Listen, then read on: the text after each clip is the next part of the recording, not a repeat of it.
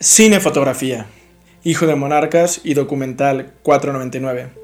Bienvenidos a Sobrepensando. El día de hoy tenemos un episodio bastante especial debido a que vamos a estar hablando del tema de cinefotografía y para ello tenemos un fotógrafo que se dedica a esto, un cinefotógrafo, vaya. Eh, su nombre es Alejandro Mejía, ha hecho la foto de la película Hijo de Monarcas que se estrenó el presente año y el documental 499, el cual también se estrenó o se está estrenando a lo largo de este año. Eh, cabe destacar que con este documental 499, eh, Alejandro Mejía ganó la Rana de Oro en Polonia, en el Festival Camera Mesh. Eh, este, este galardón es un galardón para directores de fotografía. Él es el, si no me equivoco, el sexto mexicano en ganar este galardón. Entre ellos se encuentra Rodrigo Prieto por Amores Perros. también se encuentra Alfonso Cuarón por la película Roma. Y también el cinefotógrafo de la película El laberinto del fauno, que si no me equivoco se llama Guillermo Navarro. Eh, entonces, pues bueno, no les voy a dar una, una, biografía de su vida aquí porque en el podcast ya lo estamos abordando. Así que vamos directamente a hablar con, con Alejandro Mejía, que nos da el favor de darnos este, esta, entrevista, este diálogo. Eh, eh, vamos a aprender bastante a lo largo de, de, de esto respecto a, al proceso cinematográfico. Eh, Hijo de Monarcas es una película grandiosa, yo ya la vi, les recomiendo que la vean. Se encuentra actualmente en HBO Max, eh, si no me equivoco. Está protagonizada por Tenoch Huerta, también tiene actuaciones de, Noé Hernández. Y bueno, está dirigida por un director franco-venezolano llamado Alex Gambis. Entonces, por favor, chequen esta película, está muy interesante. El documental 499 es un documental de, de conciencia pura, está muy interesante, es acerca de un conquistador español o el fantasma de un conquistador español que llega a México a lo que es hoy en día, o sea, de, lo que era la Nueva España, que él se imaginaba que iba a ser algo grandioso, y llega a un México pues lleno de, de muertes, de sufrimiento, de asesinatos. Entonces, la fotografía dice muchísimo de la trama. Entonces, por favor, si tienen la oportunidad de verlo, chequenlo. Eh, ambas son bastante recomendadas y ambas tienen una fotografía impecable. Entonces, pues sin más, vamos directamente con Alejandro Mejía para platicar un buen rato respecto a todas estas dinámicas de, de, hacer cine, de lenguaje cinematográfico, de trabajar con, pues, con gente que ya está establecida en el medio y cómo pues tomarse eh, en serio proyectos tan grandes como lo son pues largometrajes, ¿no? Entonces, sin más que agregar, vamos directamente para allá. Si estás disfrutando el contenido, no olvides seguir el proyecto en cualquier plataforma como Sobrepensando por Abraham Herm. Te invito a que te suscribas al canal y actives la campanita o que lo sigas en cualquier plataforma como Spotify, Google Podcasts, Apple Podcasts o iBooks. También puedes seguir el proyecto en Instagram como Sobrepensando AF o en TikTok como Sobrepensando por Abraham. Ok, bienvenidos a un episodio más de Sobrepensando con, eh, en este caso, con un, un invitado muy especial llamado Alejandro Mejía este, que en este caso es uno, un cine, cinefotógrafo muy importante en los últimos eh, años, básicamente, ha destacado por su trabajo en el cine. Eh, ¿Cómo estás, Alejandro, antes de acaparar la atención? Pues bien, acá en, en, Los Ángeles, preparando un nuevo proyecto, pero bien, poquito cansados, compadre, pero contentos de, de poder estar aquí contigo en, y saludar a la gente en México. Perfecto, Alejandro, qué bueno que estés bien, me da mucho gusto, sobre todo me da mucho gusto que tengas este espacio conmigo, este, que podamos compartir estas impresiones acerca de tu trabajo. Y bueno, este, no sé si sería un poco apresurado que nos platicaras un poquito de quién eres tú para la gente que nos está escuchando en este momento, cómo te describirías a ti mismo respecto a tu ámbito profesional y personal. Bueno, pregunta compleja, eh, pues digo, es, sencillo, soy eh, director de fotografía desde hace ya eh, alrededor de 15 años. Em, soy originario de Cuernavaca, Morelos. Llevo ya también algunos años radicando acá en Estados Unidos, en la ciudad de Nueva York. Y, eh, realmente mi carrera la he hecho mucho más acá que en México. Y empecé como fotógrafo de foto fija tuve la fortuna de tener una beca Jóvenes Creadores cuando tenía 21, 22 años y mi tutora fue Graciela Iturbide, esta gran maestra de la foto mexicana. Y bueno, después di mi brinco al cine, eh, estudié artes visuales y comunicación, yo no fui a la escuela de cine y pues bueno, eh, parte de mi trabajo es que hago documentales y ahora mucho más ficción, ¿no? Ok, correcto. Muchas gracias, Alejandro. Entonces nos comentas que inicialmente, o sea, bueno, tú te desenvolviste más como en la parte de Nueva York, ¿no? O sea... Sí, o sea, yo, o sea, me mudo a Nueva York por circunstancias eh, ajenas al, a mi profesión. Tengo como otra oportunidad de, abrir un negocio y, y, me, y, lo tomo y me mudo a, a, la ciudad de Nueva York y ahí comienzo como enfocarme. Y digo, ya era, ya era director de fotografía, tenía una productora. de hecho, en México tenía una productora pequeña de la cual, o sea, producía, dirigía y fotografiaba. Teníamos, por ejemplo, la cuenta de Red Bull, hice, produje un programa para Sony mm, eh, que se llamaba Sesiones con Alejandro Franco.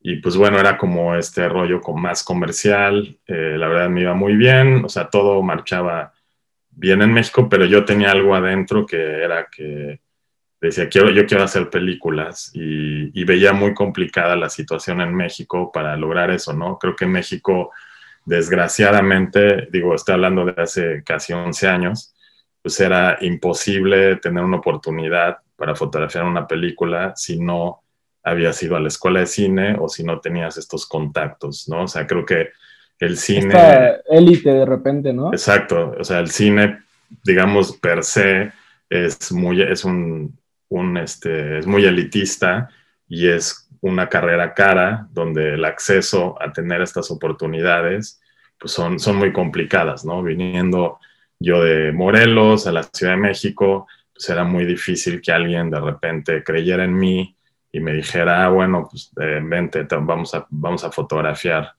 mi proyecto, ¿no? Era como, pues sí, muy, muchos nos, pero pues bueno, esos nos también a mí me motivaron mucho que me fui abriendo como mi propia carrera, ¿no? Lo que siempre he pensado es que si las oportunidades se te cierran, pues uno, uno tiene que abrirlas, ¿no? Y generárselas. Entonces yo en ese aspecto tengo también como, vengo de una educación más mis papás de negocios, de tener tiendas, entonces siempre tenía como este chip también ahí un poco de... Esa pues, visión de repente, ¿no? Claro, de si esta puerta se cierra, pues esta otra se abre y me voy a generar yo el proyecto donde yo pueda fotografiar y pueda dirigir y pueda hacer cosas y aparte ganar dinero. Y fue también algo muy chistoso porque al final en este programa que te platico de sesiones, pues eran seis cámaras, yo era el director y todos mis operadores de cámara eran amigos que sí habían entrado a la escuela de cine y que no tenían trabajo y que yo les estaba dando trabajo en esta producción.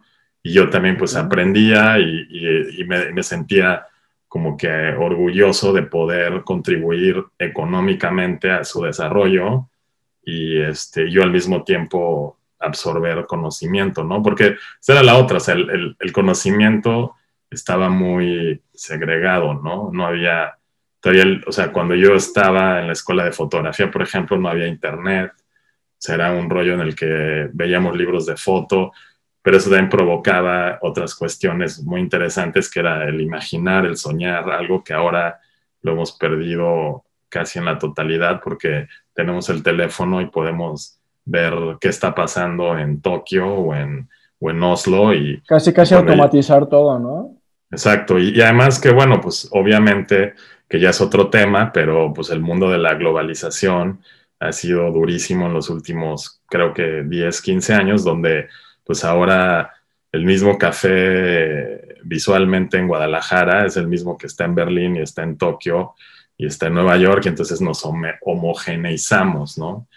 Y eso es algo del que pues México también afortunadamente tiene toda esta cultura muy profunda, de mucha raíz, y, yo finalmente pues soy producto mucho de eso, ¿no? Mis bisabuelos estuvieron en la revolución, son campesinos de Morelos, zapatistas, cañeros, entonces tengo como esta parte de, digamos, del pueblo muy, muy arraigada y al mismo tiempo pues crecí en una ciudad que en esa época era medio fresa, como Cuerna, donde tuve acceso a una escuela, amigos, a cosas que era un mundo muy diferente y en el cual este, pues me, me, desarrollé de igual manera y gracias a eso pues yo tuve acceso al, digamos, al arte, ¿no? A conocer lo que era la fotografía o las artes plásticas. Tenía un amigo cuando, desde la primaria que él era pintor y su papá era un fotógrafo y creo que ahí empezó para mí a abrirse un mundo muy interesante, ¿no? Ok, ok, muy, muy interesante. De hecho, lo que mencionas eh, me llama mucho la atención, sobre todo porque yo, te iba a hacer la pregunta de, si hubiera surgido un Alejandro Mejía incluso en México, pero tú mismo me respondiste porque dijiste que ya en México ya tenías como esas, esa visión audiovisual, audiovisual, ¿no? Que querías como que abrir algo. Entonces, aquí mi pregunta la enfocaría en, tú que has, digo, obviamente no lo mencioné al inicio, pero aquí Alejandro Mejía obviamente acaba de estrenar una, una película como cinefotógrafo, que es Hijo de Monarcas, que está en HBO Max. Eh, y bueno, en este punto, esa película está grabada tanto en Nueva York como en Michoacán, ¿no? Si no me equivoco. Entonces, aquí mi pregunta sería, tú, tú hablaste del elitismo y del tienes que estudiar cine en México para que te jalen a ciertos proyectos. Entonces, aquí mi pregunta sería, ¿tú sientes que en Estados Unidos es diferente, como que hay una mayor amplitud o que hay menos élite a la hora de producir? O sea, tú que has estado en las dos caras de la moneda. O sea, creo que yo hablaría de, de Nueva York, ¿no? Porque justo esta es mi primera experiencia en Los Ángeles. ¿Dónde llega? Ajá, o sea, ahora voy a filmar mi primera película de ficción aquí en Los Ángeles, pero sí, o sea, creo que Nueva York de entrada, pues es una ciudad que tiene, es eh, cosmopolita, ¿no? Hay gente de todo el mundo y donde, pues hay una velocidad de hacer las cosas y una energía donde la gente pues pone todos sus sueños ahí, ¿no? Entonces eso crea algo muy especial. La energía de esas ciudades es increíble y la multicultural, lo multicultural está ahí, ¿no? O sea, y entonces algo que pasa es que nosotros como mexicanos, muchos, eh, porque está demostrado, lo que pasa es que la migración hacia este país pues está más reflejada en los restaurantes, las cocinas, ¿no? las albercas y esto, toda esta fuerza de trabajo, pero también pues en el cine, y ya está, está demostrado, pues también ya somos una generación grande que llevamos muchos años, sobre todo, y todo el mundo lo sabe, ¿no? Estas puertas que se abrieron cuando Ñarrito hizo Amores Perros y se vino a vivir para acá Guillermo del Toro y Cuarón y, y Lubeski y Rodrigo Prieto y Gabriel Beristain, etcétera. Entonces ellos abrieron muchas puertas para nosotros y han tenido éxito. Entonces algo que me pasó a mí muy interesante es que cuando yo llegué a Nueva York me di cuenta que, que llamaba la atención que yo era un cinefotógrafo mexicano, ¿no? O sea, eso era como algo que yo la verdad es que de, de, niño siempre soñé que, que algún día podíamos ganar el Mundial de Fútbol y entonces yo me iba a sentir orgulloso de ser mexicano. Pero lo que nunca me hubiera esperado es que íbamos a ganar el Mundial de Cine y que entonces íbamos a ser... Ajá, y que fuéramos a ser reconocidos como por ser mexicanos, ¿no? Porque por otro lado, pues no hay que olvidar que, o sea, nuestro país es, para bien y para mal, pues muchas cosas son complejas, ¿no? Y, y, tenemos muchos complejos, ¿no? O sea, nos ha costado, y a lo mejor tú eres ya parte de esta nueva generación, de jóvenes que ya creen en sí mismos y ya tienen una seguridad de, ganadores. Pero yo vengo de una generación atrás donde era, no, todo era no se puede, no se va a poder, este, ¿cómo crees que tú vas a, o sea, mi sueño era vivir en la Ciudad de México, ¿no? Poder salir de Cuernavaca y terminé jugando en estas ligas, pero era por esa, por esa perseverancia y por esa fuerza de trabajo, porque somos guerreros al final. Entonces, cuando yo llegué a Nueva York y y me dieron una oportunidad, pues la, o sea, metí gol, ¿no? Porque esa es la otra, o sea, al, venir de un medio tan elitista, en un país que también es muy clasista, donde las oportunidades son muy reducidas, pues uno que hace, pues te vuelves como estudias el doble o el triple que, lo, que hace un, mexicano blanco que tiene acceso a, la, a la familia que son artistas todos, que fue a estudiar al extranjero, que regresa, ¿no? Yo siempre hago la analogía como del fútbol, donde digo, o sea, a mí me, me metían el minuto 85 y tenía que meter gol, ¿no? O sea, yo tenía amigos que jugaban todo el partido y la volaban por todos lados y eran titulares, pero si yo quería ser titular, pues tenía que meter goles. Entonces, yo ya traía esa actitud desde México, entonces cuando llegué a Nueva York, de alguna manera fue fácil porque el neoyorquino es alguien que valora mucho el trabajo, la calidad de trabajo, la rapidez, la inteligencia, o sea, todo lo que el mexicano tiene, digamos, sí, y, todo lo que con lo que crecemos, pero que no nos damos cuenta lo importante que es, porque en México pasan muchas cosas, y digo, no quiero sonar trágico ni pesimista, pero es la realidad, ¿no? O sea, haces, tú haces un proyecto y se tardan siete meses en pagarte, o seis o cinco, este, ¿no? Eh, hay, hay, mucho este rollo de engañar, hay mucho este rollo de aprovecharse, ¿no? Entonces, pues todas esas cosas al final te educan. Entonces, cuando tú llegas a una sociedad donde no es que no exista la corrupción o las tranzas, sino es a un nivel mucho más bajo, pues entonces te motivas y creces.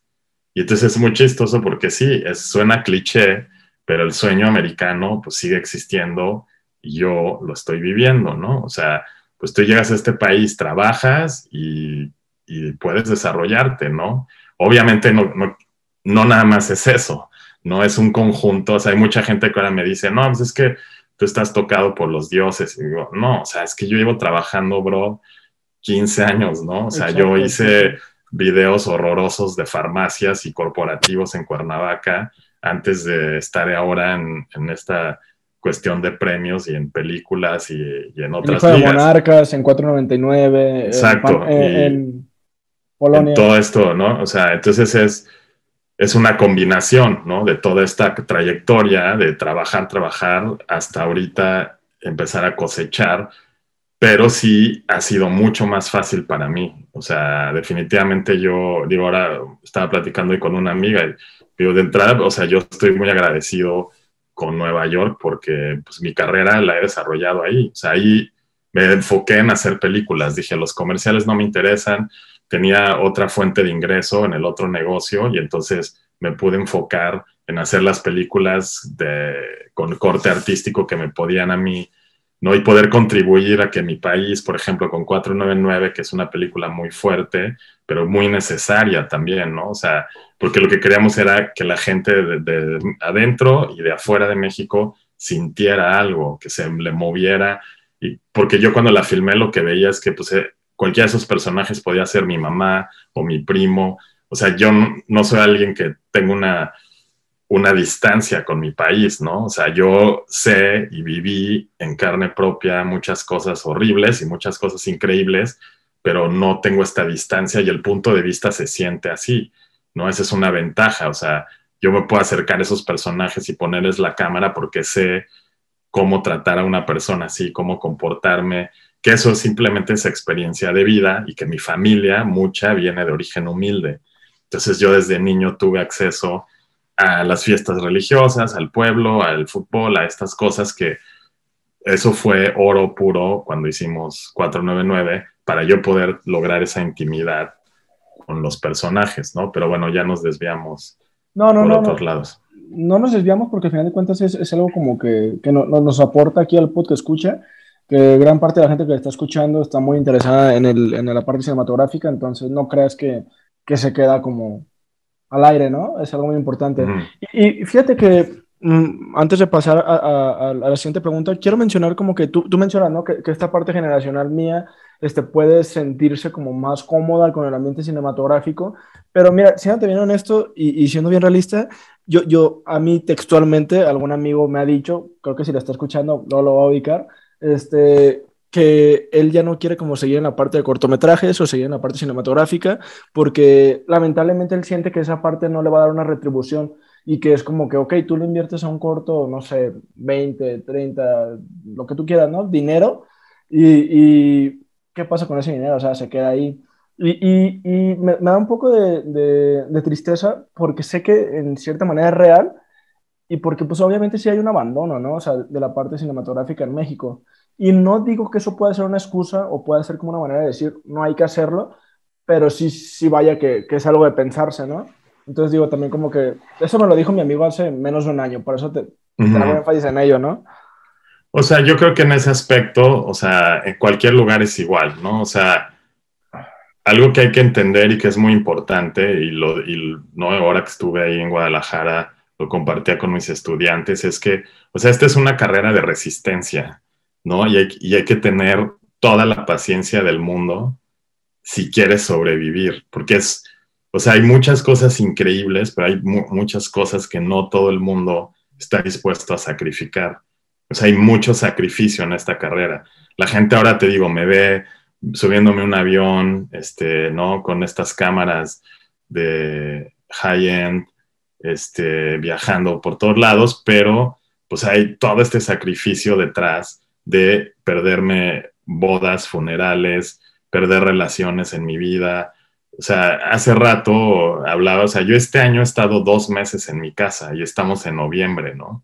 Entonces, eh, imagínate, o sea, el, rollo para alguien normal que tiene una relación, que tú estés dos meses en tu casa de, de 12 del año, ¿no? Pues es, o sea, y para mí mismo es complicado, ¿no? O sea, ahorita que yo estoy en esta casa en Los Ángeles solo, pues es como de, o sea, hay que ser fuerte y hay que tener una resistencia y una paciencia porque no es nada más ya llegué y empiezo a filmar y todo es glamour y jajaja. No, hay procesos largos, aburridos, tediosos de preproducción, de estar solo, de estar cansado, de estar lejos de casa, con cambio de horario, cambio de comida. O sea, son muchísimas cosas y al final es, no es llegar, ¿no? Es quedarte. O sea, yo siempre digo, no es que, o sea, yo ya gané una rana de oro y entonces ya la armé. No, ahora eh, empieza lo bueno, ¿no? Ahora empieza pues a llegar más proyectos, mejores proyectos y tengo que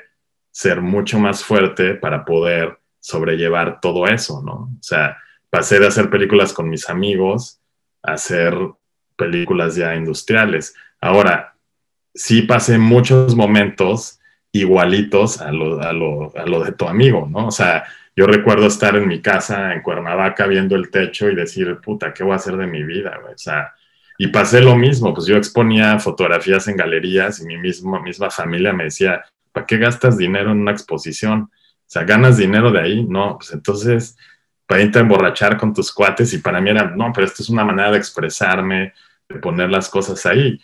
Y también, o sea, siéndote muy honesto, pues tampoco es que mi remuneración económica, por ejemplo, en 499 fue increíble, ¿no? O sea, pero es una película que tiene otro tipo de, pagos, ¿no? otro tipo de remuneraciones. Y que claro, pues esa película cambia mi carrera en muchos aspectos y entonces ahí está el beneficio, ¿no? de hacerla. ¿no? Pero es porque yo escogí ese camino que es mucho más largo, mucho más pedregoso, pero tiene, si eres constante y tienes sensibilidad y tienes, por supuesto, cierto talento, pues puede llegar algo así. Y eso es lo que trato de comunicar, ¿no? Que al final, o sea, es posible. Suena cliché, suena a muchas cosas, pero es cierto. O sea, si tú trabajas y te, y te dedicas a, a lo que te gusta con amor y con pasión, pues puede llegar el momento, ¿no? Cuando, no sé, no hay fórmulas. O sea, pero lo que sí quiere decir es que no hay que rendirse, porque sí, los cortos, ¿sabes cuántas veces yo metí dinero para hacer un corto? Pues, ¿no? es, pero el cine, si no lo haces, pues tampoco va a pasar nada. Exacto, o sea, no, no vas a hacer esa, esa aurora, ¿no? De... No, pero, o sea, porque no, no, somos escritores, ¿no? Es así de, ah, pues dame una hoja y un lápiz y pues me pongo a practicar, ¿no? Pues aquí, pues ahora tenemos teléfonos y tenemos camaritas chiquitas, pero pues necesitas por lo menos tres personas o cuatro, porque una se ponga enfrente de la cámara, ¿no? La otra haga el sonido y tú dirijas y entonces ahí pasan cosas, o sea, el cine se construye ahí, ¿no? O sea, también en la mesa y en las ideas, pero el cine se aprende y se hace ahí, ¿no? Porque no, tú puedes teorizar de lo que quieras, pero las películas agarran su, su propio camino, los actores hacen sus propios trazos a veces, la locación, o sea, etcétera, etcétera. Es algo multidimensional. Claro, a lo que voy es que hay que tener paciencia y perseverancia, hay que ser muy necio, ¿no? Pero también estar enamorado, porque alguien me decía, pues, tú estás enamorado de tu trabajo, ¿no? Le digo, sí, imagínate si, si, si yo me voy a filmar de 4 de la tarde a 4 de la mañana, o sea, pues necesito estar enamorado, ¿no? O sea, medio loco porque no es normal que yo a las 3 de la mañana esté filmando una escena de lluvia, mojándome en el bosque, cagándome de frío y diga que, que no estoy apasionado, porque si no, o sea, yo lo que pienso en ese momento debería estar en mi cama seco, durmiendo, ¿no? Pero estoy aquí y estoy para mí siempre sigue siendo como un juego, ¿no? Yo, yo, yo sigo pensando que soy muy afortunado de hacer lo que hago porque al final es como, me siento como un niño, o sea, me pones una cámara y unos lentes y me transformo y entonces me pongo a hacer la película y nunca tengo esta conciencia de ni del dinero que está ahí, ni, de, ni del equipo, ¿no? Hay veces que de repente volteo atrás y veo a estas 50 personas detrás poniendo las luces y cosas y digo, ay cabrón, o sea, es, estoy, esto soy yo, ¿no? Pero normalmente no tengo esa conciencia porque es, es, un rollo que sale y entonces ya empiezo como a jugar, o sea, como cuando eres niño y te emocionas y ya no piensas. Y entonces digo, el día que, claro, el día que ya no sienta eso, pues entonces mejor me dedico a otra cosa. Y por eso trato de balancear muy bien los comerciales que hago, porque ese mundo donde hay dinero y que no está mal y no lo critico, pero a mí me quita mucho emocionalmente. Entonces, yo digo, y las películas más, ¿no? Entonces, digo, yo no voy a perder mi tiempo. Por ejemplo, hay cosas que tengo muy claras. Yo no hago comerciales ni voy a hacer jamás de política, porque entonces, o sea, pues ahí hay dinero, sí, sí hay dinero. Puedes pagar la renta, sí, pero yo a nivel emocional no puedo contribuir a mentir a que mi país se vaya a la mierda o, el, o este país o cualquiera, ¿no? O sea, de un shampoo tampoco porque los directores creen que están cambiando el mundo y es una botella de shampoo, o sea, de por favor. Entonces, eh, porque el mundo de los comerciales a veces es así, ¿no? Como muy de puta, o sea, ¿no? La botella está así, no, la botella va así, y no llega el otro y la mueve y dice, no, mejor así, o sea, pues prefiero hacer una película como 499, aunque me gane el 1% de lo que gané en un comercial, pero te voy a hacer reflexiones, que pienses, que digas, puta, güey, esta película me dejó pensando tres días muy cabrón, ¿no? Y entonces ahí, yo digo, entonces vale la pena todo mi esfuerzo y todo el trabajo que hicimos, porque te está llegando. Y esa era mi misión al hacerla, ¿no? O a fotografiarla, porque yo no soy el director. Pero por lo menos, pues cuando me dices eso, digo, claro, sí funciona, sí se puede, sí voy por el buen camino, ¿no? Pero hay pues mucho trabajo detrás. Entonces, a lo único que quiero llegar con esto es que sí, como jóvenes, pues tenemos que, o sea, como dice, decía alguien, ¿no? La, la, paciencia es la madre de la ciencia y esa se la tienen que aprender de memoria y seguirle y seguirle. El problema es que ahora todo lo queremos rápido, inmediato, ser exitosos, ganar dinero, porque el mundo nos está educando a ser así, a ser competitivos. Ahora hay más gente haciendo lo mismo, ahora hay más cámaras más, más fáciles de usar, ahora es todo digital, ¿no? Etcétera, etcétera, etcétera. Entonces, este mundo de las redes sociales donde te vas a comparar con tu brother, ¿no? Y dices, puta, ese güey le está yendo bien, a mí, a mí me va de la chingada, yo nunca voy a hacer nada, ¿no? Yo me siento feliz que yo no crecí así. Yo crecí imaginando, imaginando, imaginando y de repente llegué. Pero. No pues, tienes como esa, ese aspiracionismo, ¿no? De repente. No, no, la, la verdad es que pues no existían. Entonces yo decía, o sea, puta, pues gracias y gracias y no, me sentía como de, pues qué bueno que tengo esto y luego ya llegué acá y, luego, y nunca me puse a pensar, ¿no? O sea, me puse a hacer y de repente sí, ahora volteo para atrás y digo, ay, güey, qué bueno que ni siquiera me puse a pensar, ¿no? Pero claro, cuando llegaron las redes sociales, pues claro que me pasó lo mismo que les pasan a ustedes, que me empecé a, a comparar con otra gente, decir, puta, ¿y por qué ese güey le va bien? Y aquí en Nueva York, y el que hizo, y no.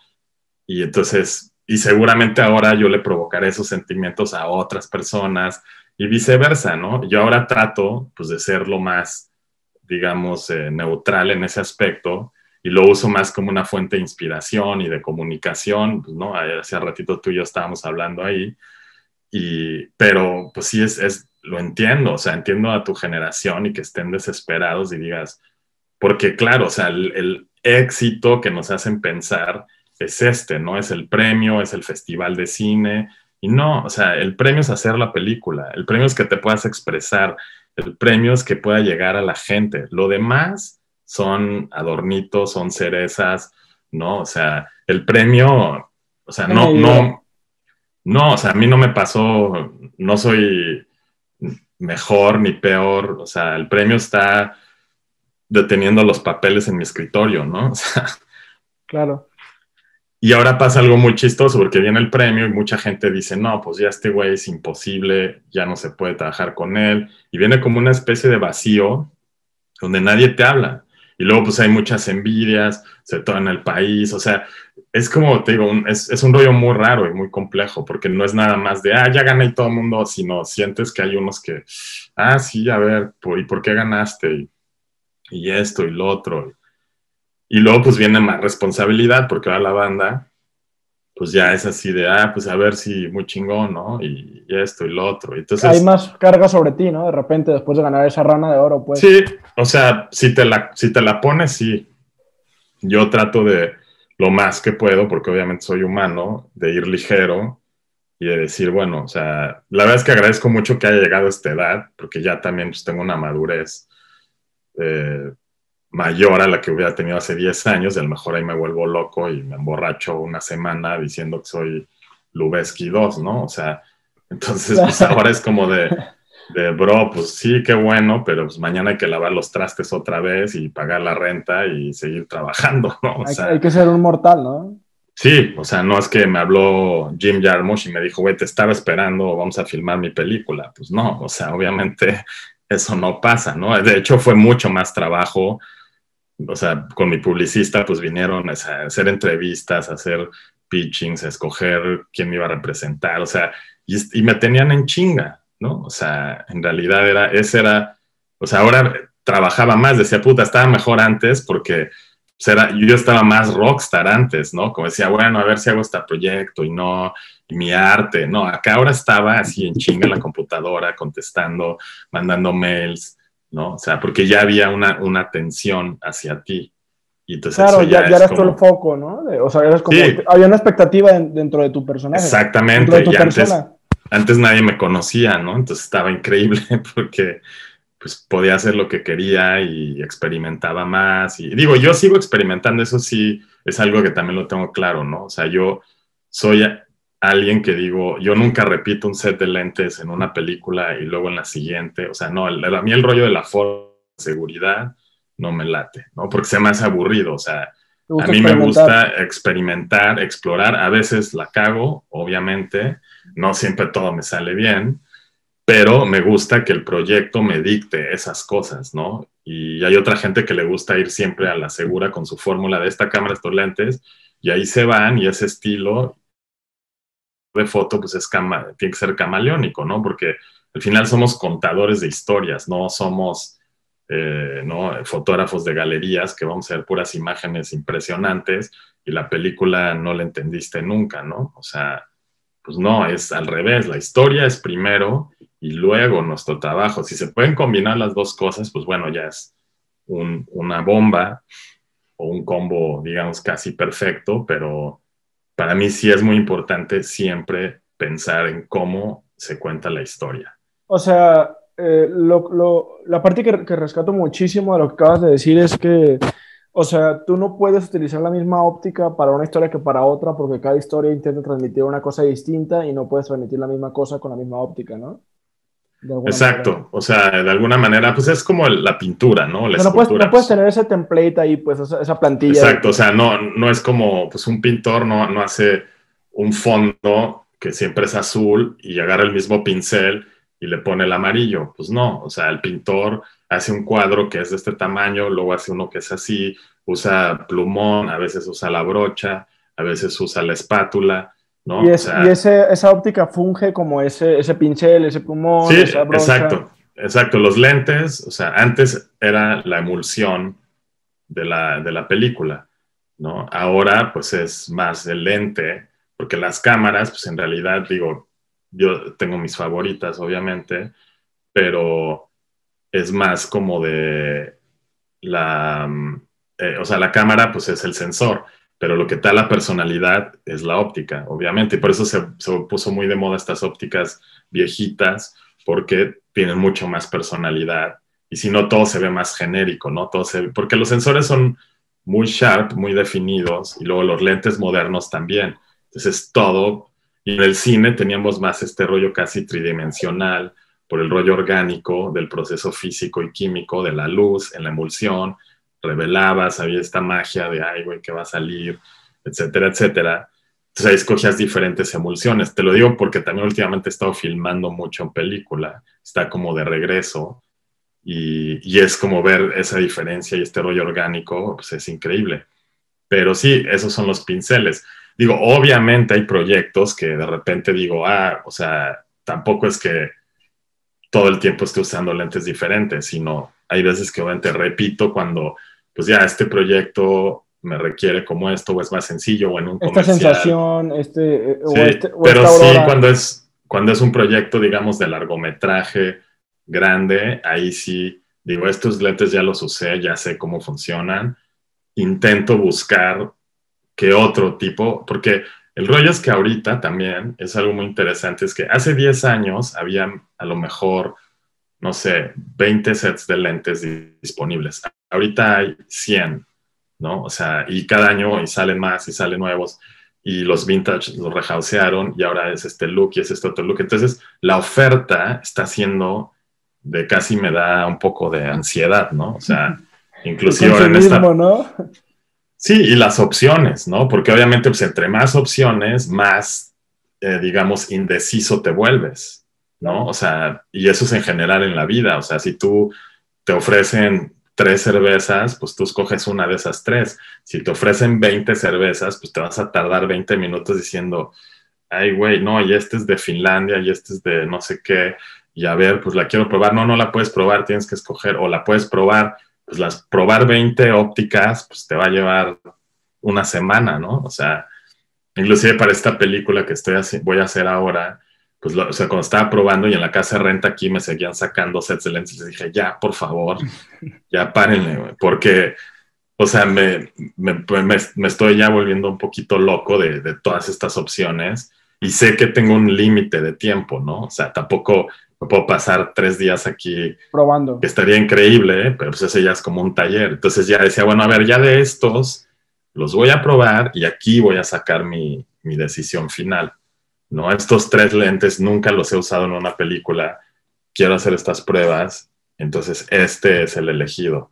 Perfecto. Entonces me siento bien como de, obviamente hay una responsabilidad, hay una carga, hay un estrés, pero prefiero tener eso porque eso lo voy a aportar también a la película creativamente que decir, ah, bueno, esta fórmula ya me la sé, me funcionó, me dio mi rana de oro, la voy a volver a usar aquí porque pues, es la fórmula ganadora. No, y no es así.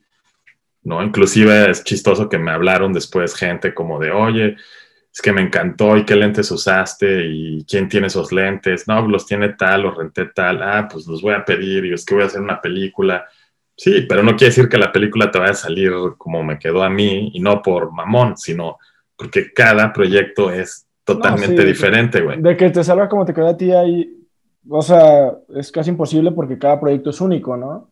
Sí, y la, y la otra es que la gente a veces está muy enfocada, los directores de foto. En imitar. En, en imitar y en decir, ah, ¿qué cámara y qué lentes usaste? Como si eso fuera a ser que la película se vea bien, ¿no? O sea, no se dan esa oportunidad de experimentar ellos mismos con, su propia óptica. Pues de, o sea, o de, o de buscarle, ¿no? O sea, de, puede ser que sí, que a lo mejor es, o sea, porque tampoco está mal, ¿no? O sea, puede ser que sí, ese es el look que quieren de la película y está bien, pero pues eso a que resulte o o sea, lo que está mal es que pensar que por eso te puedes ganar un premio o que por eso te vas a ir a un festival como copiando, o sea, el copiar y el imitar, o sea, no, estamos en un medio que es tan caro, que es una tontería, y es algo que, por ejemplo, fue muy interesante el año pasado en el Camera Image en Polonia, que fue online, pero tuve chance de cotorrear con Christopher Doyle, este gran fotógrafo de Wong Kar Wai, y él decía, es que ya estoy hasta la madre, que a cada lugar que voy siempre está la referencia para comerciales y para películas de In the Mood for Love. Dice, In the Mood for Love la hicimos hace 20 años. Dice que en 20 años, neta, no hay nadie que pueda experimentar.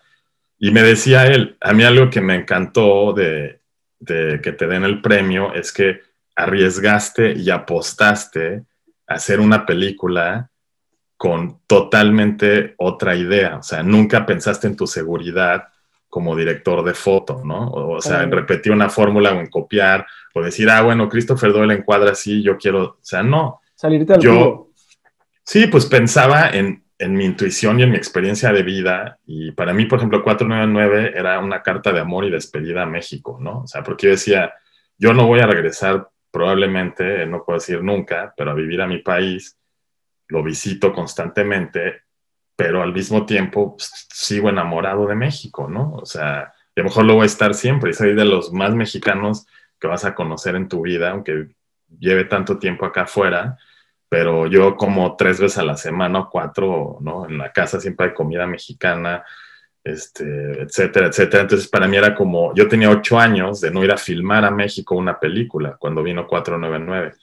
Entonces para mí ese viaje, pues también era un viaje personal, ¿no? Yo viví un rato en Jalapa, iba a Veracruz, pasamos por ahí. Entonces, ¿no? Todos estos recuerdos y para mí era muy importante poder plasmar la belleza de México con esos lentes que yo escogí, ¿no? Y que, o sea, ese es un rollo muy interesante, por ejemplo, cómo escogí esa propuesta visual de la película, ¿no? Y fue o sea, el proyecto es realmente súper experimental y súper complejo. ¿Cómo vas a meter un güey que es un fantasma, que es un conquistador, 500 años después lo vas a meter en la realidad?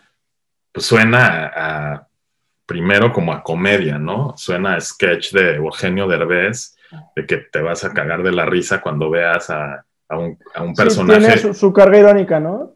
Exacto. Y entonces es como mezclamos esos dos mundos pues para mí la única manera de hacerlo era con una óptica así, anamórfica, viejita, que tuviera una personalidad fuertísima. Porque ¿qué pasa en la película? Y es cierto, después de 20 minutos ya no, ya no te cuestionas nada. Ya te metiste a ese mundo que es gracias a esa óptica, entonces los dos mundos se mezclan y ya el personaje pertenece a esa realidad que creamos allá adentro. ¿no? Y entonces ya él se mueve y eso, o sea, es muy difícil de lograrlo. O sea, es... No es cualquier cosa. No, porque a nosotros nos pasaba que cuando a veces estábamos filmando, pues yo me, a veces me cagaba la risa y decía, no, esto se ve, o sea, no, esto no, no, por favor, ¿no? Porque pues, obviamente e, es difícil, te digo, tener a alguien que parece una botarga en, en una realidad aparte tan dramática, ¿no? Y tan difícil pero es una apuesta del director súper interesante de Rodrigo, que él, pues esa era la crítica, ¿no? Estamos mejor, peor que con la conquista, este viajero en el tiempo, ¿no? La violencia pues no se acaba, al revés, va peor, y entonces él hace este viaje y el personaje también se va destruyendo internamente a través de ese viaje. Deconstruyendo, ¿no? De repente. Ajá, por lo que ve, ¿no? Y entonces, si yo uso otros lentes, pues a lo mejor jamás logramos eso, ¿no? Porque hubiera, sido, o sea, si eso se ve como televisión, o sea, hubiera, hubiera sido usado cámara en mano todo el tiempo, ¿no? Pues entonces a lo mejor entramos a este rollo más de noticia o más de la idea del cine documental. Yo, yo esa película jamás la abordé como un documental. O sea, como más plano, ¿no? De repente. Sí, o sea, yo esa película dije, tenemos que irnos a un lenguaje básico, casi tarkovskiano de planos lentos, paneos lentos, ¿no? Donde la imagen sea poética para que empecemos a entrar en este mundo como casi de ensoñación, ¿no? Como que estamos inventando, te digo, esta nueva realidad dentro de la realidad, que es un poco abstracto y tal vez medio locochón, pero es eso, o sea, y esa es una parte que viene de la ficción, ¿no? Que yo tengo más experiencia Digamos, es muy chistoso porque a mí me hablan mucho para los documentales, pero mi experiencia es más en la ficción. Lo que pasa es que yo hice mucho tiempo foto fija documental y entonces tengo este rollo como de la cámara en movimiento, pero pues 419 la construimos como una ficción, ¿no? O sea, fue el personaje, este es el arco dramático del personaje, va a ser este viaje y después estos personajes vamos a crear y vamos a improvisar, nos quedamos como una especie de dogma, fue como vamos a ver qué pasa teniendo esta idea y por eso el nivel de concentración era durísimo, por eso fue un proyecto muy demandante, porque teníamos que seguir, porque lo difícil de una película es mantener la energía, el rollo visual y la calidad durante esas ocho semanas, ¿no? O sea, ese es el reto. En un corto, pues es más fácil porque es así, es un, es un corto. Es más rápido mantener como el ánimo, ¿no? O sea, es como más fácil, más bien. El ánimo es más fácil, o sea, pues sí, tres días en la locación, pues ya, ¿no? Pero ya cuando, cuando ya te mueves, o sea, y en este que es un viaje, es un road trip, y te vas moviendo y te vas cansando, y ya dices, Altos y bajos. Ajá, y esto cómo va a salir o no, mal, bien, etcétera. Pero bueno, Correcto, sí. Ya, me, colgué. No, no, no, y, no, crees que eso es malo porque es buenísimo toda esta información que me estás dando. De hecho, quiero meterle un poquito de contexto para, para seguir aquí con 499. O sea, 4, 499 o 499 es una película que ganó el año pasado en Camera Image en Polonia, Torun, este, si no me equivoco. Eh, y bueno, esta es una, una ganas la, rana de oro, ¿no? O sea, ¿qué es la rana de oro? También digo, para porque escucha que está aquí con nosotros, ok, es un, un, premio que se le da como a la, a la, mejor imagen de una película que como mexicanos pues ha, ganado Alfonso Cuarón, Rodrigo Prieto, eh, Guillermo Navarro, bueno, Alfonso Cuarón por, por, supuesto por Roma, Rodrigo Prieto pues ha estado en Amores Perros, en Alexander, Guillermo Navarro en El laberinto del fauno, ahí con Guillermo del Torno, eh, Lorenzo Hagerman este, con Hell y Ernesto Pardo con Tempestad. O sea, estamos hablando de que aquí ya tú, Alejandro Mejía, te metes en, digo, obviamente sin, sin querer como, mm, ¿cómo decirlo? Como e, e, echarle mucha miel, pero pues bueno, te metes ya en unas ligas como mayores, ¿no? O sea, estamos hablando de que ya estás compartiendo la categoría con, una, con un Alfonso Cuarón, con un Rodrigo Prieto, o sea, Amores Perros no deja de ser una película que, que, que como bien mencionan muchos amigos, es el parteaguas, o sea, es el, el la joya, ¿no? Ahí del cine mexicano. Entonces tú, tú, tú, tú trasciendes a través de esto y es a través de, de, 499, que es una película que yo, bueno, pues gracias a ti la vi y, la verdad tiene eh, una carga emocional grandísima. O sea, tiene una carga emocional mmm, como, como patriótica muy grande y aparte tiene una carga como sentimental muy grande también por el hecho de que pues es, es, una película muy fuerte, ¿no? Digo, como ya te había platicado antes del podcast, yo, yo me quedé, hay partes, en o sea, sobre todo en la parte donde una madre platica acerca de... Del, de Fátima. Ajá, de Fátima. Todas esas historias son reales, ¿verdad? sí, todas, o sea, todos esos personajes son reales, son historias reales. Y, es el nombre real del, del, Sí, es el nombre real y de hecho sigue luchando. Ella hace poco sentenciaron a uno de los violadores. Pero sí, son historias reales y digo, bueno, regresándome un poquito, Sí, la Reina de Oro es el premio más importante al que puedes acceder como director de fotografía. Eh, es, digamos, casi como un equivalente al Oscar, porque lo, digamos, lo más eh, grato de eso es que el jurado son directores de fotografía y, y son, pues, como tus ídolos, ¿no? Entonces, como bien lo mencionas, porque es cierto, pues sí, o sea, como me decían mucha gente, ¿no? Pasas a formar parte, o sea, te sientas a comer en esa mesa, como cuando dicen en el fútbol, ¿no? Pues te sientas a comer ahora en la mesa de Rodrigo Prieto, de Cuarón, de, de, los la gente, ¿no? ajá, y, y, de Latinoamérica, porque también, o sea, es, en realidad no somos tantos, ¿no? Los que hemos tenido la fortuna de, de ganarla. Y entonces, este, y para mí es muy, pues es un rollo muy, digamos, significativo porque yo descubrí que ese premio existía gracias a Rodrigo Prieto y Amores Perros. Y entonces, para mí, él, él, ha sido siempre una figura y un, un ídolo a seguir. Y entonces, pues para mí se, se, cerraba como un ciclo, ¿no? De hace 20 años, porque fue justo hace 20 ese año, 20 años antes él había ganado. Y yo, había, yo, había, yo todavía estaba soñando con ser director de foto, ¿no? Y entonces que 20 años después yo esté teniendo el chance de, ganar el mismo premio, pues es algo que para mí era imposible casi de, creer. Y viene por esta película que me da pues mucho más orgullo porque es una película muy compleja y muy dura, pero que tiene esa resonancia a nivel mundial, que son las cosas que pues, son importantes, que el mundo, que en Polonia la puedan ver y puedan vibrar con, con esa película y después tener pues este, statement del jurado, que el presidente del jurado eh, es el director de fotografía eh, de eh, Ulrich Siedel, que es un director austriaco, y él hace un, un, speech muy bonito describiendo mi trabajo, ¿no? Entonces, para mí, pues ese momento es inolvidable, y sobre todo porque a nivel personal también estaba pasando por un momento muy duro, que mi mamá tuvo un accidente dos semanas antes de, de la premiación, y estaba,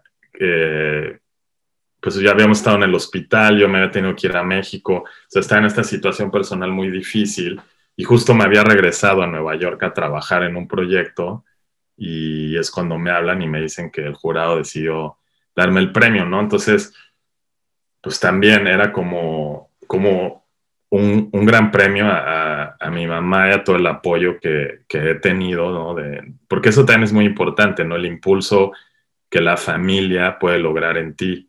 Y entonces, este, y eso yo siempre estaré muy agradecido con mi mamá porque ella siempre me impulsó a seguir mis sueños, ¿no? O sea, inclusive otras gente de mi familia, mi papá a veces era como de, no, o sea, estás perdiendo el tiempo, ¿qué, qué haces? Etcétera, etcétera. Claro.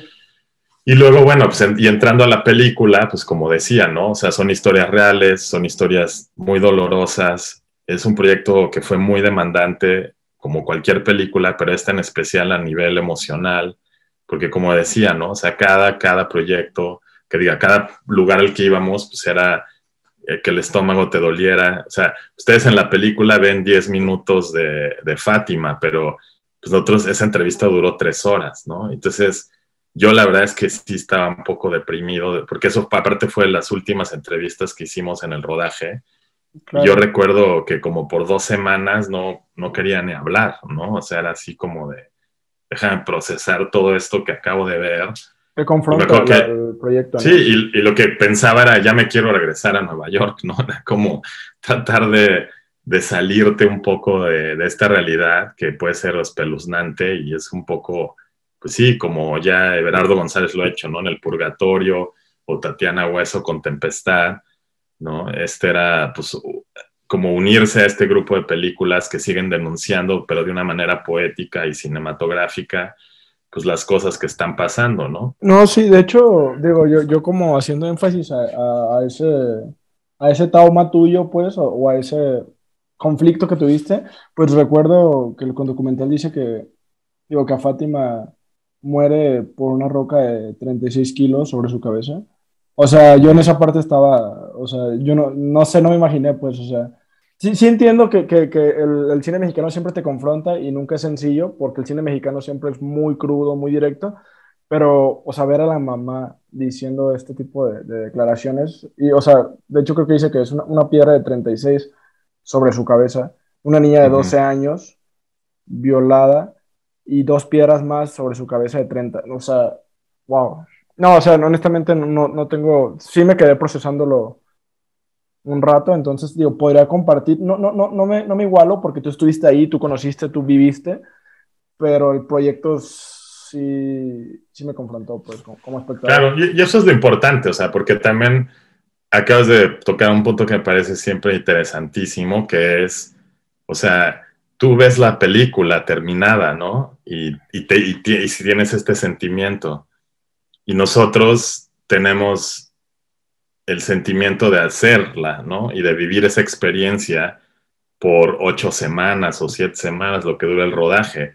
Y todas esas anécdotas que yo tengo que nadie sabe cuando ve la película, de todo lo que vivimos a través de ese viaje, ¿no? Y eso es también lo, lo poderoso y lo rico de hacer cine, que no es solamente el resultado final que ya ves en la pantalla, sino es todo ese camino y ese trayecto de cómo también a nosotros nos tocó y nos transformó o nos afectó, pero que son memorias que vamos a tener toda la vida, ¿no? O sea, y eso para mí me parece también pues, de las cosas más bonitas de este medio y también más ingratas porque se construyen estas familias temporales donde pues este grupo éramos ocho personas nada más, era un crew muy chiquito, yo es algo, algo de hacer énfasis también ahí es que yo no utilicé ninguna fuente de luz artificial, todo es luz natural.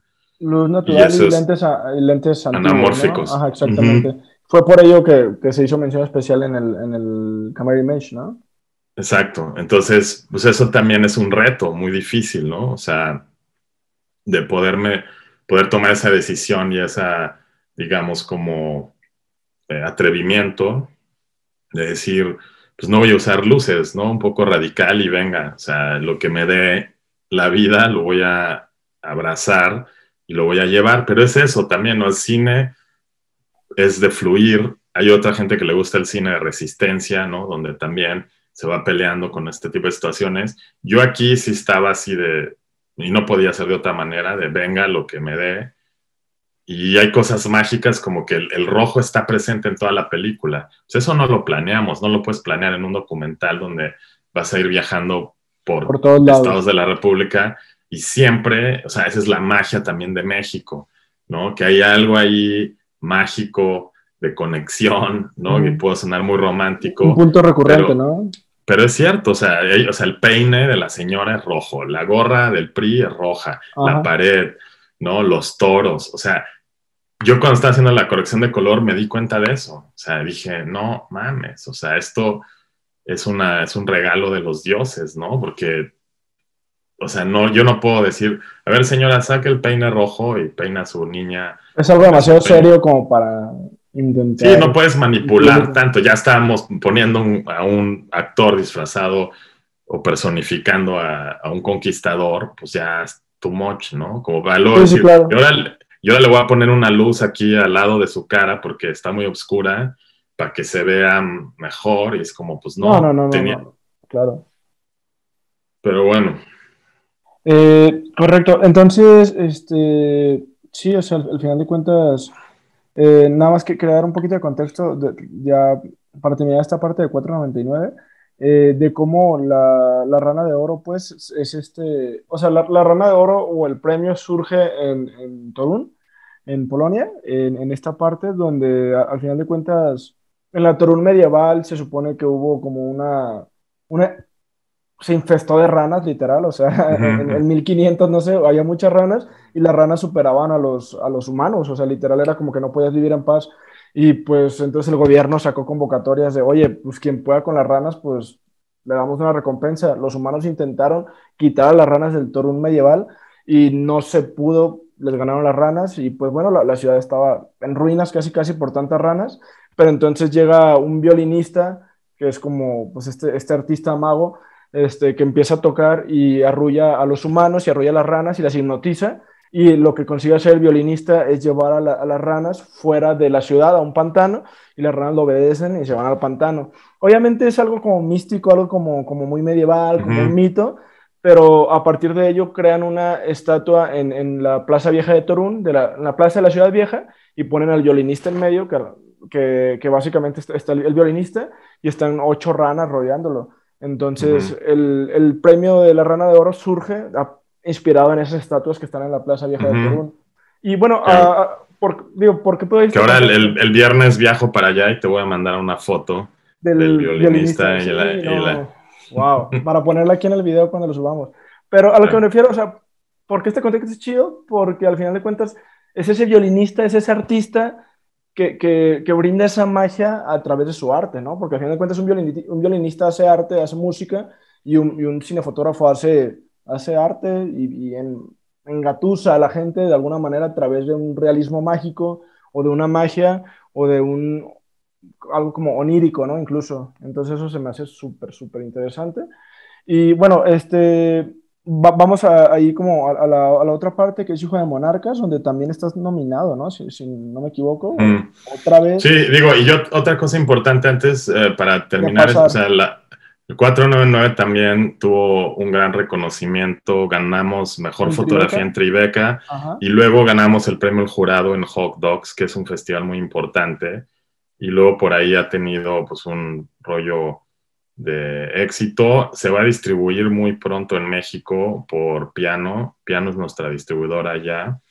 Y acá en Estados Unidos ya tuvo su estreno comercial en salas este verano. Tenemos una distribuidora también que es Cinema Guild, que distribuye el cine de arte, que está en Nueva York. Y pues le fue bien. Tampoco, obviamente no es una película que va a estar en el cine muchas semanas, pero o sea, ya, ya también ojalá tengan oportunidad de verla muy pronto allá en México, ¿no? Ahí vamos y sí, ahora ahí la publicidad cuando Y ahora sí, o sea, pues bueno, de estas cosas que uno nunca se imagina es que luego, pues el año siguiente hago esta película de ficción y ahora estoy nominado otra vez eh, en Polonia por La Rana en el debut como cinefotógrafo, que es una categoría que solo existe en ficción, porque mucha gente se ha preguntado de qué haces tú en esa categoría de, debut si ya eres un ruco y, llevas varias películas. Lo que pasa es que Son of Monarchs es mi segunda película de ficción. Entonces, o sea, yo, como les decía, empecé en la ficción en los cortos, luego hice estos largos documentales y ahora estoy en la, en la ficción metidísimo. Y ahorita llevo ya, después de Son of Monarchs, otras tres ficciones que saldrán el próximo año, pero esta es mi segunda ficción, entonces por eso estoy nominado en esta categoría de debut de, de, fotógrafos. Claro, y, como comercial rapidísimo, de que me pase, Tribeca, donde estuvo ganando Mejor Fotografía 499, fue fundado por Robert De Niro y un par de, actores, productores más. Pero Robert De Niro fue como, es como la, cabecilla, pues, lo, lo, filmó, perdón, lo fundó, en, 2001, entonces digo, también, pues, cabe destacar, ¿no? sí, o sea, el, el, el festival se funda, es muy interesante porque es a raíz de la, de la caída de las Torres Gemelas. Y Robert De Niro ¿no? intenta regresar un poco este sentido de comunidad y de identidad neoyorquina a través del Festival de Cine. Y ahora, pues como todos sabemos, después de Sundance, pues es de los festivales más importantes en este país o el segundo más importante. Y, este, y pues bueno, ahí como comercialito. Y, y, fue en casa, ¿no? Que es donde yo vivo. Entonces mi primer premio también pues fue algo... New York y mi diploma está firmado por Robert De Niro. El, sí, sí, sí, o sea, digo, como ya comentamos, simplemente con la Rana de Oro, a compartir ahí este, la categoría de Cuarón, de Prieto, de, obviamente de aquí el de Tempestad, pues ya también estás como en otro nivel con, con, con Tribeca y Robert De Niro también busca apoyar, sobre todo cuando lo crea, pues, a la parte baja de Manhattan, este, y bueno, pues ya se hace historia a través de ella, ¿no? A través de la, de la calle de las Torres, se hace el tributo, se hace todo esto. Y bueno, eh, eh, Hijo de Monarcas, o sea, regresando a esa película. Mm, fíjate que yo la vi, una película muy interesante, creo que una película que, que hace falta, una película necesaria, una película poco cliché, si, sin querer sonar como exagerado. Quiero hacer una pregunta así en este momento, que, que justamente me la pregunté antes del podcast porque me, me pareció súper interesante. ¿Crees tú, o sea, que Hijo de Monarcas tiene una relación con Homero Gómez? el, bueno, no sé si lo he escuchado, el, activista que, mm. que, mataron hace, en enero de 2020. O sea, sí, no, no, no tiene ninguna... No, digo, hubiera estado increíble, pero desafortunadamente no. Y te cuento porque, o sea, eh, Son of Monarchs es una película de un director, Alexis Gambis, que es franco-venezolano. Ajá, que él fue biólogo, pues, estudió biología y, y, y por eso tiene estas temáticas. Su primera película fue sobre las moscas y una historia que se desarrolla alrededor de eso, y ahora son las mariposas. Entonces, la, la, la historia de Hijo de Monarcas está más basada en su propia historia personal, aunque Alexis no es mexicano, pero es un poco el reflejo de cómo se siente un migrante eh, en, una ciudad como Nueva York, ¿no? Eh, en un, migrante estudiando para ser científico. Entonces, esa es, la idea principal. Por eso también hay ciertos eh, o ciertas temáticas que pueden parecer clichés, porque es también a través mucho de la visión de un científico, ¿no? Y que normalmente tenemos esta idea también y es a lo mejor algo eh, también un poco un cliché, que los científicos pues son un poco nerds, son un poco esto, son un poco lo otro, porque se la pasan. Ahora, lo interesante aquí es que él, esa es la idea original y después la traslada a México a tener un personaje que el, este migrante en vez de ser venezolano o francés, pues es un mexicano que se va y que viene de un pueblo donde están las mariposas y él creció ahí y él está obsesionado porque es algo que trae desde niño con las mariposas y con cambiarles el color a las alas, porque ese es un proceso que en la realidad existe. Sí, sí, claro, tiene sus fundaciones, su fundamento. No, exacto.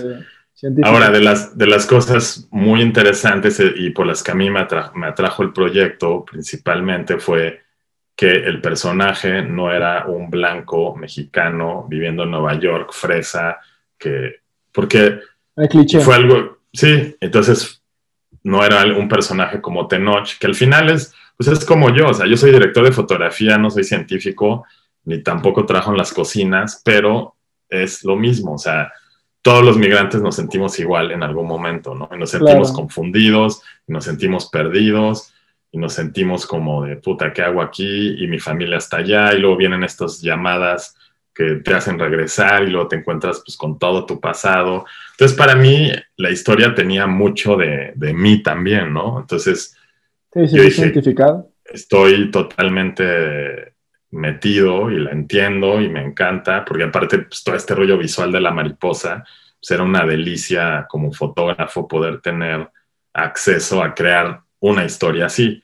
Es de esas historias que sueñas como director de foto que te lleguen, porque ahí puedes combinar lo que hablaba hace rato, contar una historia y contarla a través de imágenes que lleguen a la gente y que podamos experimentar y podamos ser metáforas y, luego pues teniendo a un personaje como Tenoch. Y darle ese realismo mágico, ¿no? O sea, que, creo que es algo o sea, pegado a México, ¿no? El realismo mágico. Sí, exacto, y que se nos da muy bien a los latinoamericanos y se nos da muy bien la melancolía y, la, y el hacerte sentir cosas. Y entonces, pues yo ahí me volví fan, si ya lo era, pues me convertí en más de Tenoch y nos volvimos súper amigos aparte, ¿no? Eh, a ver, nos apellidamos igual.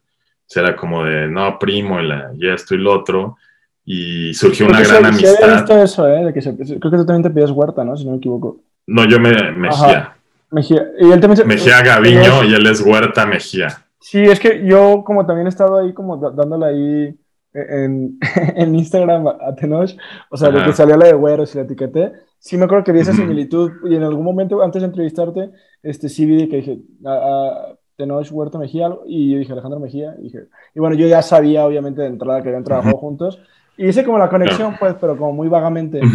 y, y... es muy interesante la parte, perdón, que el no, Tenoch también es alguien que nos identificamos mucho porque pues, nuestras carreras se han desarrollado con todos estos problemas que ya hablamos hace rato, ¿no? O sea, y él es un gran eh, embajador contra el racismo y él, ¿no? O sea, obviamente ahorita está triunfando también en otras ligas ya acá, pero, o sea, tenemos muy claro que, que queremos levantar, o sea, ¿no? Poner ahí los pies y, las manos y todo en contra de todas estas cosas que fuimos testigos o seguimos siendo que han pasado en nuestro país. Entonces, pues fue un proyecto en el que, te digo, tuve la gran fortuna y Alexis hizo un gran trabajo también recolectando a todos estos actores que son impresionantes, ¿no? O sea, se, sacó los mejores actores mexicanos del momento, ¿no? Este, a Paulina Gaitán, a Noé Hernández, que pues, me parece también, o sea, impresionante.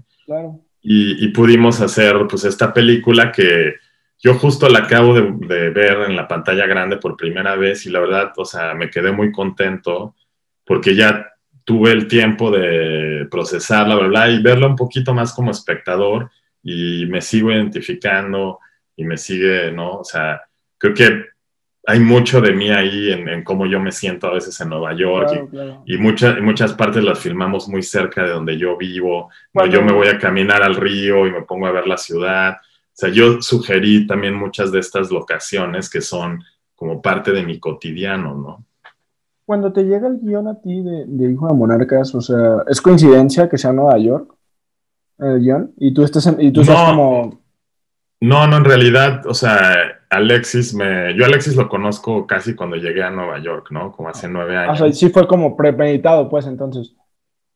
No premeditado, sino él me cuenta la historia y me dice que quiere hacer una historia de las mariposas de un científico mexicano.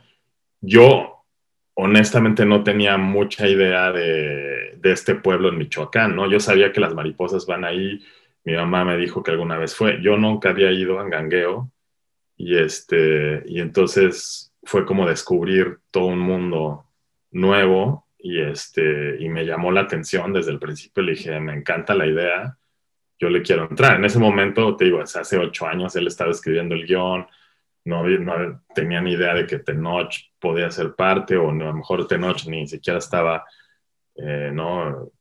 pronosticado, etcétera, etcétera. Entonces se fue dando, se fue dando, se fue dando hasta que me dijo Alexis, o sea, me llamó, me dijo, quiero que hagas la película conmigo.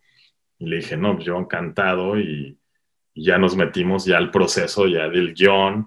Me acuerdo el primer guion que yo leí, pues, había dije, güey, pues vamos a necesitar el triple de dinero. Había manifestaciones en Times Square y, era como un rollo también como, porque eso siempre pasa. ¿no? Los, los, los guiones van evolucionando, también pues se les van quitando, poniendo, dependiendo del presupuesto, etcétera, etcétera. Entonces fue un trabajo muy orgánico y luego se formó un, un gran equipo, ¿no? Yo también eso fue una fortuna, o sea, de trabajar en los dos países, mi crew en Nueva York, o sea, mi gaffer es japonés, mi asistente de cámara es francés. O sea, en esa película éramos como 27 nacionalidades, la mayoría latinoamericanas, pero fue, pues fue increíble y es una familia y un sentido comunitario. Entonces nos la pasamos muy bien, o sea, fue un proyecto, de dos proyectos que te digo, o sea, he sido muy afortunado, ¿no? Tanto 499, porque aparte hice 499 y el día que terminé 499 me subí a una camioneta para ir a hacer el primer scouting de Son of Monarchs porque estaba en México. Entonces, de terminar en la Ciudad de México, me fui a Michoacán. Se conecta. Y luego me regresé a Navidad, pasé Navidad eh, en Nueva York y luego empezamos a rodar en enero en Nueva York, ¿no? En el invierno con el frío. Entonces venía como también inspirado, venía motivado. Entonces todo eso ayuda y decía, pues qué increíble que tengan la fortuna de hacer dos películas así y que ahora, obviamente nunca lo piensas porque sería estúpido pensar que, ah, voy a ir a un festival o bla, bla. Y me da, o sea, muchísimo orgullo ahora que las dos películas, o sea, por las dos películas vaya al festival más importante de fotografía y que sea una un documental y la otra una ficción, ¿no? Es como, o sea, no, no puede haber soñado algo mejor en mi carrera que me pasara una detrás de la otra, ¿no? O sea, pero te digo, o sea, hay mucho corazón ahí, mucho de mí de mi propia... Mucho esfuerzo, sobre todo, ¿no? O sea, de hecho, mm, quiero hacer una conexión rescatando lo, que te dije, una conexión medio rara, ¿no? No sé qué puedas opinar, este, pero regresando 499 a una parte específica, eh, creo que es el, primer, la primera víctima que mencionan, este, que es un periodista y activista, que creo que es el, el papá del entrevistado, que menciona, ¿no? es que dice, mi papá es pues es básicamente dos cosas que es súper peligroso en México, ¿no? O sea, es periodista y al mismo tiempo es activista. Y aquí hago la conexión rara, random, este, de hijo de monarcas y todo el trasfondo que tienen las monarcas. Y, para, y a lo mejor también personal, ¿no? El peso que tiene para mí como la parte esta de Homero Gómez y como, pues Homero Gómez es, es un activista que veía muchísimo por las monarcas y siempre es recordado. O sea, la figura de la mariposa monarca siempre está como familiarizada a él a nivel México y al mismo tiempo pues vemos en tu, en tu otro trabajo, o sea, bueno, vemos primero en, en, tu, en tu segunda película como la, la monarca es la, la, principal y en el otro trabajo vemos como este, el activista es asesinado, ¿no? O sea, como hay esa... Digo, yo, muy personal mío, ¿no? Porque también digo, no es como que cualquiera lo vaya a enlazar, mm, algo muy subjetivo quizás. No, y, y, algo importante es que, o sea, yo otra vez, como le dije hace rato, o sea, yo soy el director de fotografía de las películas, ¿no? Yo no, digamos, yo no me senté a escribir eh, la historia o a, o, sea, o a pensarla, ¿no? Esa es, esa responsabilidad y crédito exclusivamente del director, ¿no? Y entonces es una coincidencia totalmente hermosa y sui generis porque, o sea, yo presenté a Rodrigo con Alexis, ahora eh, son no amigos, pero se conocen y te digo, o sea, para mí el poder formar parte de dos proyectos que son ahora el, el motor del, digamos, de todos estos nuevos proyectos que he estado haciendo, pues se gestan ahí, ¿no? O sea, como lo decía hace rato, yo, yo paso de hacer películas con, con mis amigos, como ellos dos, ahora a estar en esta elite de hacer otro tipo de cine o otro tipo de películas donde ya es otro sistema, ya es totalmente diferente, ¿no? Es como más corporativo todo, más planeado.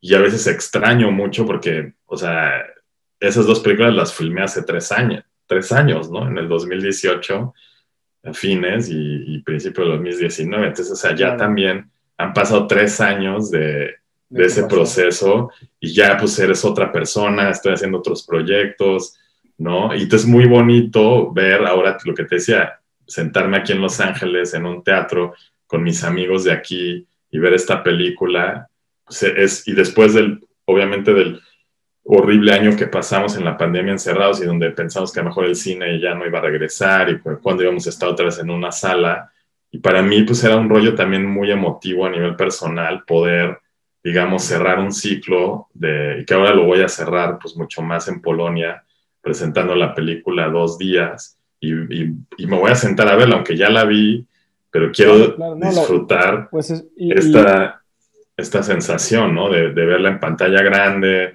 de ver la reacción de la gente ahora en Polonia, que es totalmente otra cultura, claro. ¿no? Y, esa pues, foto del violinista queda pendiente. Yo la quiero ver. sí. Qué, emoción. Y qué chido, la verdad me da mucho gusto por ti. Yo, yo pues, digo, estoy investigando todo, todo lo que dije aquí, pues no, es coincidencia, ¿no? Digo, estuve lucha, ¿no? Con eso. Hiciste tu tarea. Hice mi tarea. Y, y ya, ya ves que incluso digo, lo, mencionamos superficialmente, el Festival del Cine, ya, ya es que yo te pregunté ahí algo, ¿no? Que te dije, oye, y cuando estás grabando un documental y tienen que salir las caras, ¿te acuerdas que por ahí me contestaste, ¿no? Que, que, hay que tener una asesoría, este, pues ya como de un profesional, o sea, no aventarlo al aire. Y me gusta, me, me, gusta tener este acercamiento, me gusta llegar aquí, que estemos en esta videollamada, que estemos platicando tan, tan a gusto sobre el tema y que tengas la confianza de platicarme acerca de los proyectos y de cómo, cómo, te, cómo te sentiste. Este, la, la, verdad, gracias por la confianza en los proyectos. También, Hijo de Monarcas, la verdad, la actuación de Tenoch impecable, ¿eh? O sea, digo, no, no, tuve oportunidad de decirlo porque ya luego nos fuimos por las ramas de la parte de la fotografía, pero Tenoch, no manches, o sea, simplemente mis respetos, o sea, siempre ha sido un actor que, incluso mi hermana, o sea, lo, conoce, lo conoce obviamente por sus películas, lo que sea, pero siempre lo hemos visto como, wow, su, su nivel de actoral es grandioso, ¿no? O sea, entonces, la verdad, en Hijo de Monarcas no decepciona ni poquito, en Güeros no decepciona, en, en Narcos aunque sea un papel ese un poco complicado, no decepciona, o sea, simplemente es alguien que, que me, da gusto, o sea, me, da gusto que, que trascienda y, que, y, que, esté ahí, ¿no? Como que siendo la cara de, este tipo de producciones tan interesantes. Yo leí superficialmente, o sea, de que, uh, bueno, lo que me llamó mucha atención de, de, Gambis es que él literal era biólogo y se puso a hacer cine. O sea, fue como, ok, soy biólogo, vamos a hacer una película. Y qué chido que pueda transmutar ¿no? la profesión y dejar esa, esa, huella dentro de la, del arte, dentro del producto final, como, como hijo de monarca, ¿no? que se mete tanto en la, que se engancha tanto en la parte de, de la mariposa y, y, y, no se ve superficial, no se ve como algo... No, es que, o sea, lo interesante es que se conoce el tema, ¿no? O sea, al final, algo que, de lo que dices y que para mí me parece importantísimo, y que es un gran consejo que siempre puedes dar es que hay que hablar del, o hay que hacer una película de lo que conoces, especialmente en las primeras películas, hay que hacer eso, o sea, porque si no, pues te metes, o sea, si no fueras biólogo y entonces hacer una película así, pues se entonces nota. no se, se nota, y eso es lo que le pasa a las películas que tienen un tema de ciencia, se vuelven aburridísimas o se vuelven más clichés, o se, ve como se vuelven inverosímiles, ¿no? o inverosímiles, y aquí, o sea, yo me acuerdo que le decía a veces de, ya, brother, o sea, o sea, no pasa nada si muevo el microscopio de esta mesa acá. No, no se puede porque nosotros lo tenemos aquí. Y yo, sí, pero no es un documental, o sea, también dame chance de que esté más cerca claro. de la ventana, ¿no? Pero es, o sea, eso es lo, lo chingón, es la pasión y es el conocimiento. Alexis estudió biología y luego estudió cine, entonces combina esas dos eh, pues, profesiones que son espectacularmente profundas de alguna manera y tienen sus detallitos y, y, le encanta. Y ahorita pues está preparando otra, otra película con la misma temática que ya más adelante se, se va a poner hablar. bueno, se va a poner bueno. Pero se va a poner bueno y, y, es alguien con el que me gusta mucho trabajar porque tiene justamente pues esa parte de conocimiento y de decir, ah, este, la no, pues las cosas son así. Sí, sí, sí, Nosotros filmamos en un laboratorio real, o sea, no porque él tenía esos accesos. Entonces, por eso la película conecta también, porque es real y es honesta. No, no, no estamos inventando ni tratando de ser pretenciosos con nada. Es, porque es una de las cosas para mí muy importantes de mi trabajo. ¿no? Mi trabajo y una característica, si yo puedo decir, es que es la, la honestidad y el realismo que tienen. ¿no? Creo que está basado muchísimo en mi, en mi pasado y en mi influencia de la foto fija, que al final para mí era, o sea, yo baso mucho de mis proyectos de ficción en la foto fija de la realidad de cuando yo hacía fotos. Me gusta replicar mucho cómo se comporta la luz, lo tratar de replicar artificialmente, pero con esa base. O sea, soy un gran estudioso de eso, de pues me voy en la noche y estudio con mi cámara de foto fija cómo se ve la luz en la calle. O sea, no llegas al aventón al rodaje de que ahorita a ver cómo sale, ¿no? O sea, sino que ya... No, no, no, no puedes llegar así. No, exacto. Sí, no, habrá quien sí lo haga y, y, es algo que se debe aprender, ¿no? Que, que no... O sea, es un error que se debe aprender. Y, y, no, y de hecho, yo, o sea, dos preguntas. Ahorita que sacaste ya como la parte de los microscopios, esas tomas, como ya para terminar con Hijo de Monarcas, esas tomas de microscópicas épicas, que las recuerdo muy bien, ¿cómo las, digo, cómo fue? ¿Fue con un microscopio? ¿Fue con un lente? Y otra, también te, la dejo ahí como al aire. Luz natural en Hijo de Monarcas, porque sí, creo que sí mucho de ello, ¿no? También, pero no, no sé. Sí. sí, o sea, la primera pregunta es si conectamos una cámara, eh, no, la película la hicimos con la Alexa Mini y lentes anamórficos también, pero Lomo, ¿no? Que son rusos. O sea, como te decía, no repito el mismo set, uso estos lentes que también son anamórficos, pero son completamente diferentes. Sí, le da cada película. Y le va, exacto, y le da su personalidad que estaba buscando, creo que así igual lo planeé, ¿no? El lente anamórfico y el lenguaje, que es la cámara siempre va flotando, mucho Steadicam, mucho Dolly, como simulando esta mariposa que va siguiendo a Tenoch, ¿no? O sea, esa es un poco, digamos, la filosofía o la propuesta detrás de la, mm del, por qué, porque hay muchas cosas que las hago por intuición también, pero sí me gusta tener un planteamiento como la mayoría de mis colegas, que es por qué, ¿no? Todas estas preguntas que le haces al director y luego creas una propuesta que va en base a lo que tú con él interpretas y construyes del, lenguaje de la película, ¿no? Y este, y entonces, eh, estas tomas del microscopio fueron con una cámara Canon conectada al microscopio. Y entonces, porque ahora hay unos adaptadores. sí, ya el microscopio graba incluso, ¿no? no, no lo grabas, sino lo conectas en vez de el lente, el lente, o sea, la cámara se conecta, hay un adaptador al, al, visor del microscopio. Okay. Y entonces ya grabas directo en la cámara y pues ya prácticamente lo que está viendo el microscopio lo puedes grabar tú. No, simplemente grandioso. No, no, o sea, lo que lo acabas de decir, grandioso, increíble, fenomenal. no sé, me gustó muchísimo porque las tomas, incluso se ve que se inyecta como la jeringa dentro de la ala. exacto, todo eso, exacto. Wow. Y mis respetos y, pues bueno, ya, lo, ya dije mucho.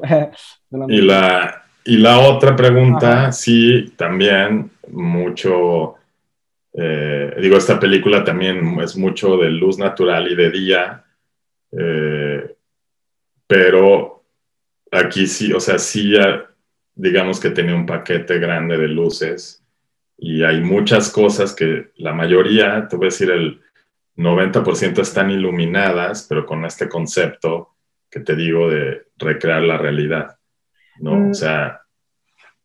Dentro de ese concepto de recrear la realidad, eh, creo que ¿Te acuerdas de, la escena cuando llega Tenoch al, al, funeral de, bueno, al novenario, no sé, de, su abuela, y, llega a un cuarto y discute con su hermano, y ahí está entrando como una luz desde acá? Este, ¿es, ¿Es natural o no es? Porque se ve como que la ventanilla.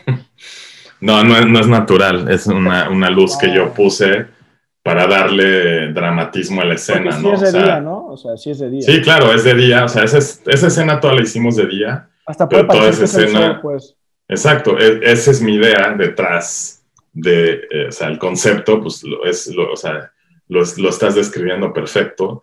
Y es como, para mí era como, bueno, el sol entra por esa ventana, ¿no? Y sale como a través de los barrotes, ¿no? O sea, está el Exactamente, entonces... toma el de noche aquí y, y se ve como el solecillo acá en una... ¡Wow! O sea, Exacto, porque aparte, o sea, pues es, para, o sea, ahí está muy claro y se explica lo que estoy diciendo, o sea, los dos personajes los ves afuera de la casa en un día soleado que van a entrar al ataúd, ¿no? Está esto del funeral. El, la casa, por obvias razones, si venimos del sol y entramos así, pues estaría oscurísima. Entonces está iluminada, el funeral está iluminado, pero de una manera muy natural, que parece que el sol rebotado te hace como esta, porque no hay sombras, ¿no? O sea, es una luz muy difusa, pero está iluminado eh, sin mal no recuerdo, esa la iluminé con unos eh, light, eh, light mats en el techo que me creaban este ambiente. Y luego venía esta escena, ¿no? que es la primera vez donde se reencuentran los hermanos, o sea, se reencuentran en el ataúd, pero luego en el cuarto viene esta como pelea. Entonces, para mí era como importante acentuar, digo, los dos son unos monstruos actuando. No, Hernández o sea, ¿no? Glorioso, Impresionante con esa cara que tiene, que te da miedo, ¿no? Cuando entra al cuarto dices. Entonces, yo lo que hago pensando en este concepto, veo el trazo de la escena y digo, claro, aquí viene el sol para ayudarme a crear ese efecto más dramático y es uno de mis, de mis planos favoritos, el final sobre todo, porque aparte es este juego, esta danza entre los actores, que la cámara en realidad no se mueve. Ahí ¿El final de la película o el final de la escena? No, el final, esta escena del cuarto. Ajá, exacto. Entonces se mueve muy poco o no se mueve, si no mal recuerdo. Y entonces Noé hace este camino, ¿no? Esta danza en, el cuadro internamente y luego termina en una posición y luego entra la esposa y se vuelve a, a recomodar. Algo que quiero también destacar mucho es que, o sea, tanto Noé como Tenoch son dos actores que saben perfectamente cómo actuar para la cámara, ¿no? Y eso es una delicia como director de foto, porque tienen mucho conocimiento, qué lente tienes, dónde está la cámara, cómo pararse. O sea, no les tienes que decir, tienes que llegar a esa marca, o sea, ya lo saben y lo tienen acá, ¿no? Parece que tienen ojos eh, atrás de la cabeza y saben perfectamente lo que está pasando. Entonces, pues tu trabajo se vuelve más, fácil, y crece la calidad de ese trabajo, ¿no? Porque eso es lo que pasaba, o sea, y entonces empieza a haber una conexión también ahí mágica con los dos, con los otros actores, donde ya entonces todo se empieza a elevar. Hay veces que pues, todo se vuelve más frío y la actriz o el actor no llegan a sus marcas y se vuelve todo un problema o dicen que el maquillaje o se tardan un chingo. Se complica. Sí, y aquí de repente es magia, magia, magia, y hay una comunicación no verbal a través de la cámara que empieza a conectarse, ¿no? O sea, Tenoch y yo ahí nos empezamos a conectar, y él me dice, ¿no? Después, cuando terminamos la película, y la ve, o sea, porque cuando terminamos, pues tú tampoco sabes cómo se va a ver, ¿no? Como actor.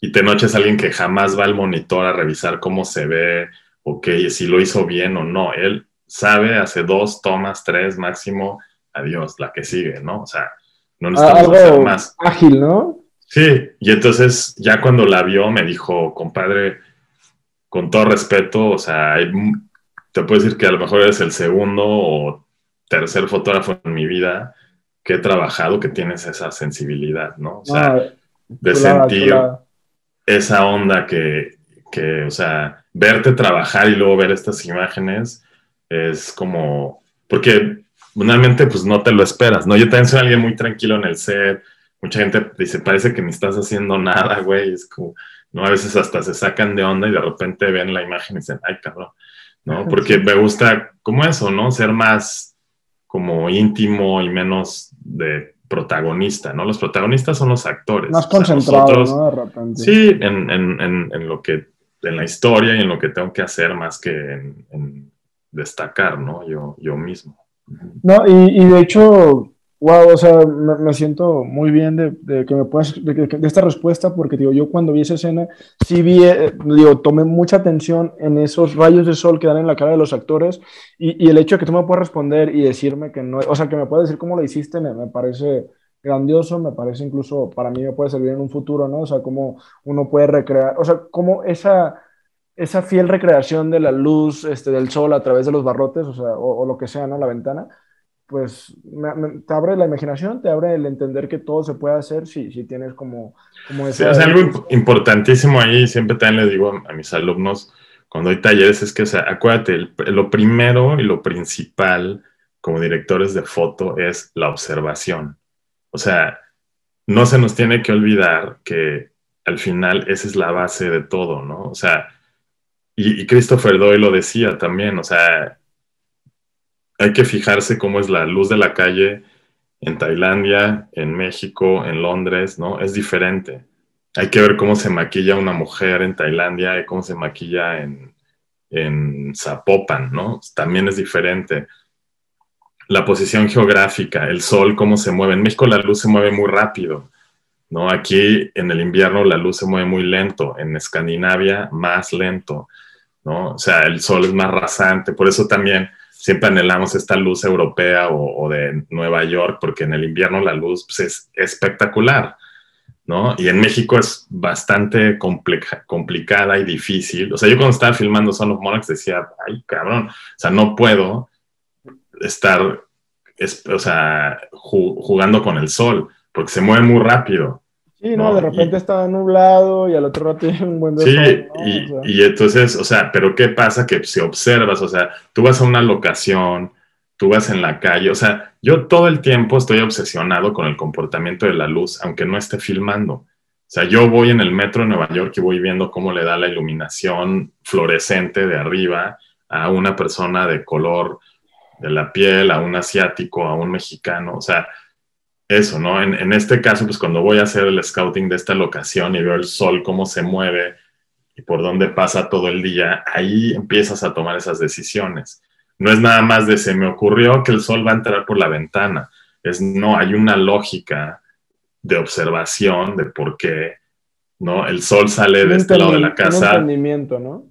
Y se mete de este lado. O sea, si el, el, ¿a qué hora es el funeral? No, pues a tal hora, bla, bla. Entonces el sol, ¿qué tipo de sol es el que quieres que entre por esa ventana? ¿No? Pues es un sol más rasante que, que va a entrar por ahí. No es el pinche sol que está a las dos de la tarde arriba de la casa, ¿no? O sea, entonces todas esas cosas tienes que, tienes que saber, o sea, estudiarlas y y ahora tenemos la maravilla de tener un teléfono donde pues, yo guardo esas memorias ahí. Yo voy en la calle, tomo una foto, no sé si me va a servir para el proyecto que voy a filmar aquí, pero si no, me va a servir para otro, ¿no? Porque cuando llega un guion y me dice, ah, hay una escena de un bar de dos chavas platicando, digo, puta, el otro día estaba en Oslo viendo una escena de dos chicas platicando, había una luz roja impresionante y luego la luz de, la calle les pegaba y dije, güey, esta escena está increíble,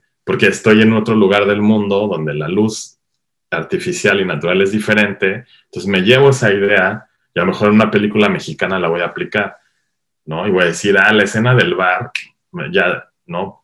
En vez de estar viendo películas que diga, ah, esta me la...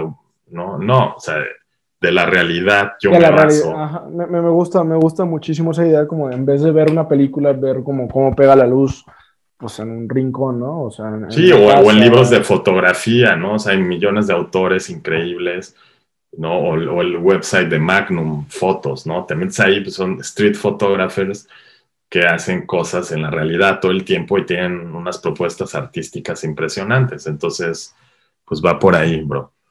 No, este, wow, increíble. ¿Cómo vamos de, de, tiempo? Creo que vamos, vamos bien, creo que aparte ya abordamos todo lo... No, no se cerró esto si te pones a pensar, güey. o sea, todo... Ah, porque sí, yo estaba esperando y dije... No, yo también estaba esperando, pero no quise interrumpir también. Ah, Entonces, súper bien. Este, Alejandro, pues nada más pusimos todo sobre la mesa. Eh, creo que de verdad he quedado más impresionado de lo que pensé que iba a quedar con todo lo que me has platicado ahorita, con la parte de los microscopios, con la parte de, la luz, de, esa, misma escena que te pregunté, que tuve la oportunidad, digo que no siempre se tiene esa oportunidad ¿no? de que ves una película y dices, ¿cómo la hizo? A veces tienes que buscar detrás de cámaras y yo tengo la oportunidad de preguntarte a ti cómo lo hiciste y me explicas al detalle y muchas gracias por ello. Entonces, Sí, porque algo también ahí importante y creo que hay que empezar a cambiar esta cultura que es el, compartir, ¿no? O sea, yo no tuve acceso a eso jamás y cuando preguntaba cómo hacen eso, nunca nadie me decía nada.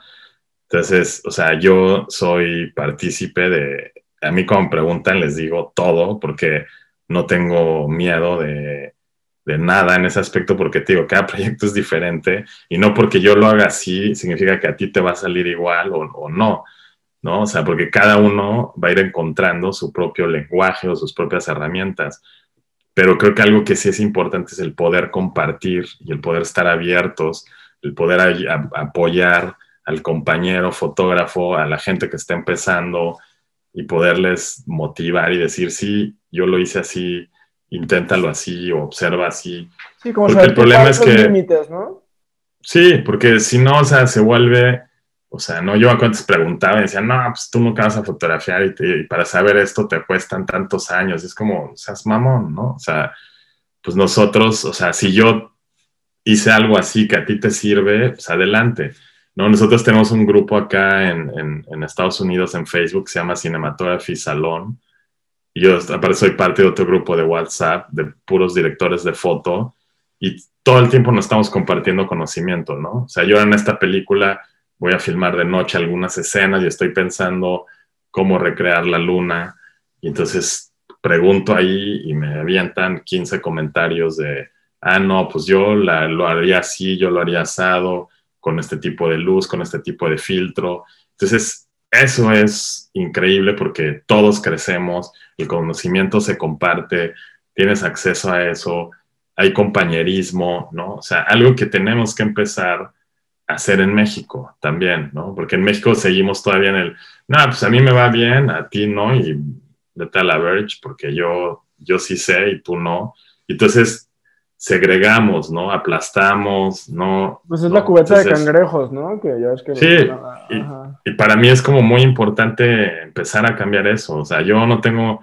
Y también tener esta apertura contigo, obviamente, o sea, estoy ocupado, estoy cansado, es domingo, es de noche, pero para mí es importante tener estos diálogos y que no la gente en Guadalajara que nos escuche, si son cinco, si son mil, si son dos, no importa, porque al final yo puedo lograr compartir lo que yo estoy haciendo con ustedes y que, y que tengan cierta idea o motivación. Ya con eso es suficiente hacer este esfuerzo. No, Y, mira, sin querer romantizar de más, yo creo que a través de esta charla puedes inspirar a un próximo super director de fotografía. No digo que yo, digo que algún podcast escucha, puedo ser yo quizás, pero algún podcast escucha, te escucha y dice, no? digo, como para no, no, decir como que yo, sino que de las 10, 20 personas que nos oigan, alguien te escucha y dice, ¿sabes qué? Alejandro Mejía está ahí con la Rona de Oro, con, no sé, en Tribeca, yo también puedo y el día de mañana, o sea, estas palabras, pues las palabras transforman, ¿no? O sea, mm. sí, y, y es eso, o sea, se puede y si yo pude, cualquiera puede. O sea, no, yo soy el ejemplo de eso. O sea, yo no fui a la escuela de cine, yo no esto, yo no lo otro, y estoy aquí ahora, sí, con mucho esfuerzo, con mucho trabajo, con mucha disciplina y con mucho sacrificio. También suena cliché, pero es totalmente cierto. No hay mejor inspiración que chingarle y trabajar. O sea, Exacto, no, porque si fuera fácil, pues cualquiera lo haría, ¿no? O sea, aunque suene ahí cliché, pues este, bueno, pues Alejandro, pues la verdad es que creo que hemos, hemos abarcado temas interesantes, no sé cómo se diga, pero muy interesantes. Interesantísimos. Exacto. Así es, entonces, no, yo me, quedo súper satisfecho con este podcast. Este, al final de cuentas, sobrepensando es, es, la plataforma. De eso se trata, de sobrepensar. Y, no me gusta sobrepensar como, como, como, cosas malas, como chaquetas mentales, como hombres de paja.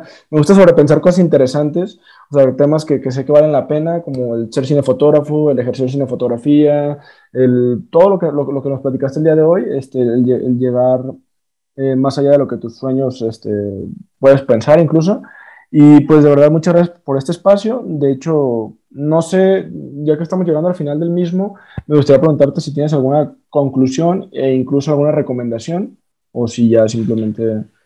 No, bueno, o sea, agradecerte la invitación y, y, qué bueno que tengas esta iniciativa, me parece increíble porque justo es lo que te decía, ¿no? Tenemos que compartir y, y como dicen acá, ¿no? Sharing is caring y hay que seguir por ese camino y, no, creo que, o sea, concluiría diciendo que pues que hay que darle con todo, hay que, o sea, ahora tenemos acceso a la tecnología, utilicémosla en tu favor.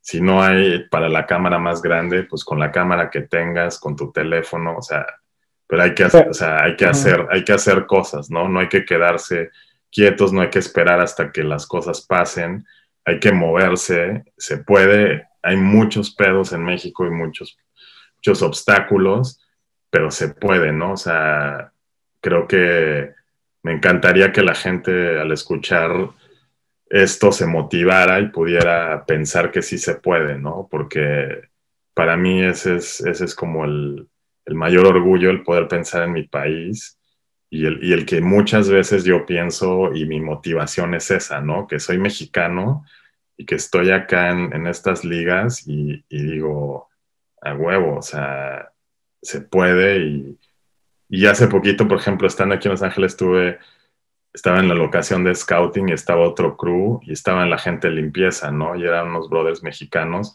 y íbamos a pedir de comer y el director súper bueno me dijo, oye, pregúntale si no quieren comer y les compramos unos sándwiches ahí y nos sentamos a cotorrear y, y ellos súper buena onda luego, me dieron su tarjeta, oye, ya tienen quien les limpia el set cuando vengan acá, bla, bla. Y me decían, ¿y tú qué haces? ¿No? Y le digo, ah, pues soy el director de foto. Y los dos así, no mames, qué chingón.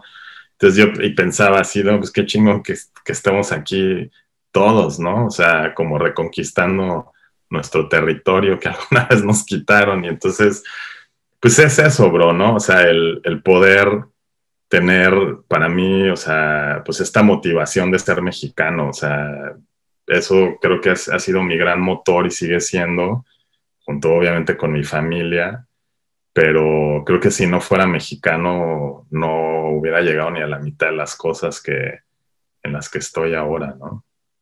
Correcto, sí, ¿no? Al final de cuentas es ese, ese empoderamiento a través de, de, la misma, este, como, no sé si patriotismo o, o, si esos orígenes, pues, o sea, como esa parte donde viene. Sí, y, y, aprovechar, o sea, la cultura popular, ¿no? Esa es una gran influencia para mí en mi trabajo, o sea, México tiene eso y es México es impresionantemente rico a nivel visual y por eso no es gratis que existamos tantos directores de fotografía, que tengamos reconocimiento, es porque crecimos en un lugar que tiene toda la paleta de colores, todos los comportamientos de luz, todas las, eh, ¿no?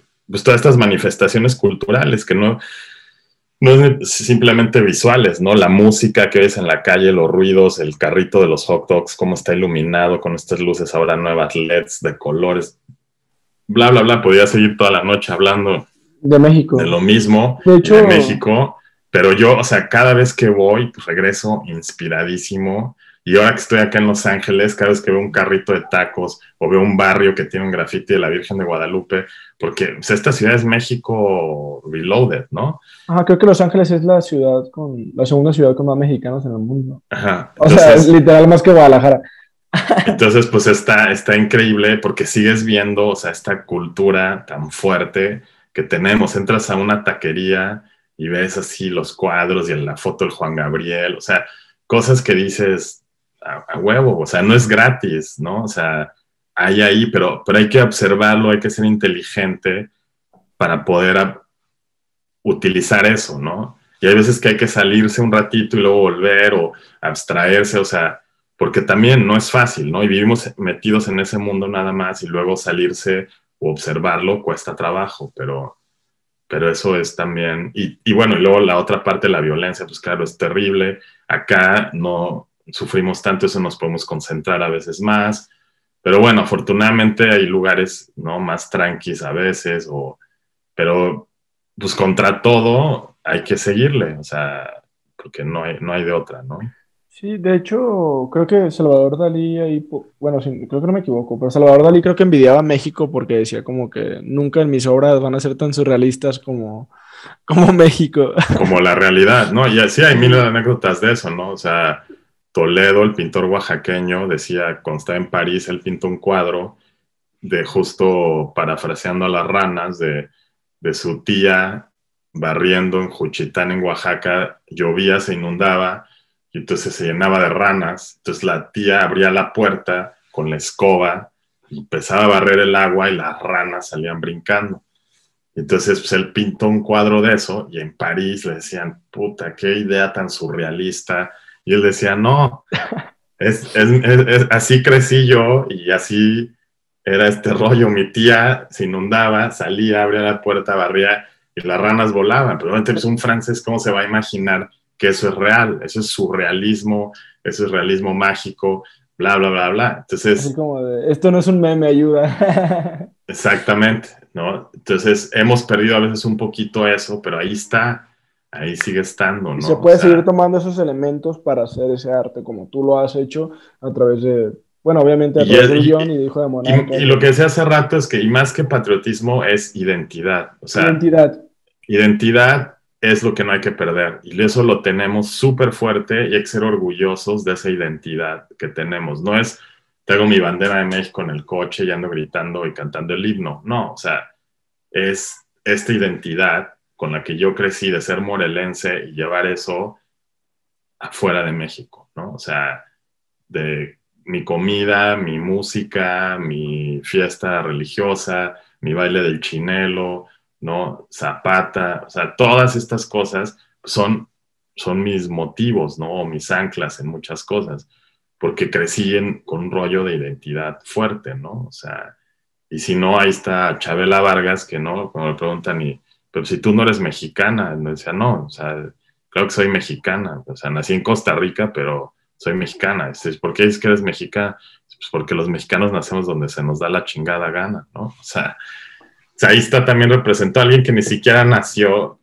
que se, o sea, ¿no? Tenemos un país que ya quisiera la mitad del mundo tener esa identidad, esa riqueza. Entonces, pues hay que usarla, es así. Pero bueno, ya le vamos a parar porque si no... Sí, no, ya, ya es medio tarde, pero no, totalmente de acuerdo con todo lo que dices. Y sí me gusta mucho más identidad que patriotismo. ¿eh? Yo estaba buscando la palabra nomás como que se me andaba yendo. Entonces, no, sí, patriotismo, fíjate que no, no es algo que me, que me encante mucho el término, lo quise plasmar así, pero identidad, amén, vaya. Entonces, no, pues Alejandro, muchísimas gracias acá por, por la oportunidad, por el espacio, eh, también aquel espacio que compartimos allá en, el Festival del Cine, muy interesante, y qué bueno que lo hayamos podido trascender hasta acá. Eh, pues la verdad, yo no, no, me queda, mi conclusión, pues no, no tengo más palabras que agregar que lo que tú ya dijiste, entonces yo nomás diría como que Vean Hijo de Monarcas, cuando tengan oportunidad vean 4.99. Hijo de Monarcas está en HBO, ¿no me equivoco? Sí, HBO Max. Ajá, a partir del, del 2 de noviembre se estrenó y todavía no vamos a tener algún estreno en México todavía no, del próximo año. Todavía no estamos seguros quién la va a distribuir, pero ahí va. Ya les avisaremos cuando sepamos. Excelente, pues yo de entrada digo, ah, gracias también a, ti, ya, ya, vi 499, ya vi Hijo de Monarcas y pues la verdad, yo las recomiendo al 100, películas totalmente interesantes, totalmente, totalmente necesarias y, y, pues nos sacan un poquito de lo comercial, de lo que a veces se distribuye, que es como cosas muy, digo, no, no quiero juzgar ni nada, pero a veces como muy, muy básicas, digo, pero que también a veces tienen su, su lindura, ¿no? O su amor dentro de sí, pero esta sí tiene como su parte profunda y wow simplemente wow. Entonces, Alejandro, muchísimas gracias este, por estar aquí en Sobrepensando. Gracias también a todos los que nos escucharon hasta el momento. Si llegaron aquí fue porque les gustó y pues bueno, ya saben, denle like, compartan, comenten. ¿Te pueden encontrar en alguna red que te interese que te sigan, este, Alejandro? Sí, o sea, pues tengo ahí mi, página de internet que es eh, alejandro-mejía.com y estoy también en Instagram como Alejandro Mejía DOP ahí para los que quieran seguirnos. Excelente, voy a poner la fotito, bueno, las letras para los que están en YouTube, y si no, pues los que están en Spotify, pues nomás le regresan y lo escuchan y lo siguen. Excelente, pues muchas gracias por este episodio más de Sobrepensando, Alejandro. Eh, gracias a todos, de verdad. Espero que tengan una linda noche. Esto fue Sobrepensando desde Los Ángeles y, y Guadalajara, aquí en línea. Entonces, cuídense mucho. Gracias por escucharnos. Hasta luego. Voy a tener aquí la grabación.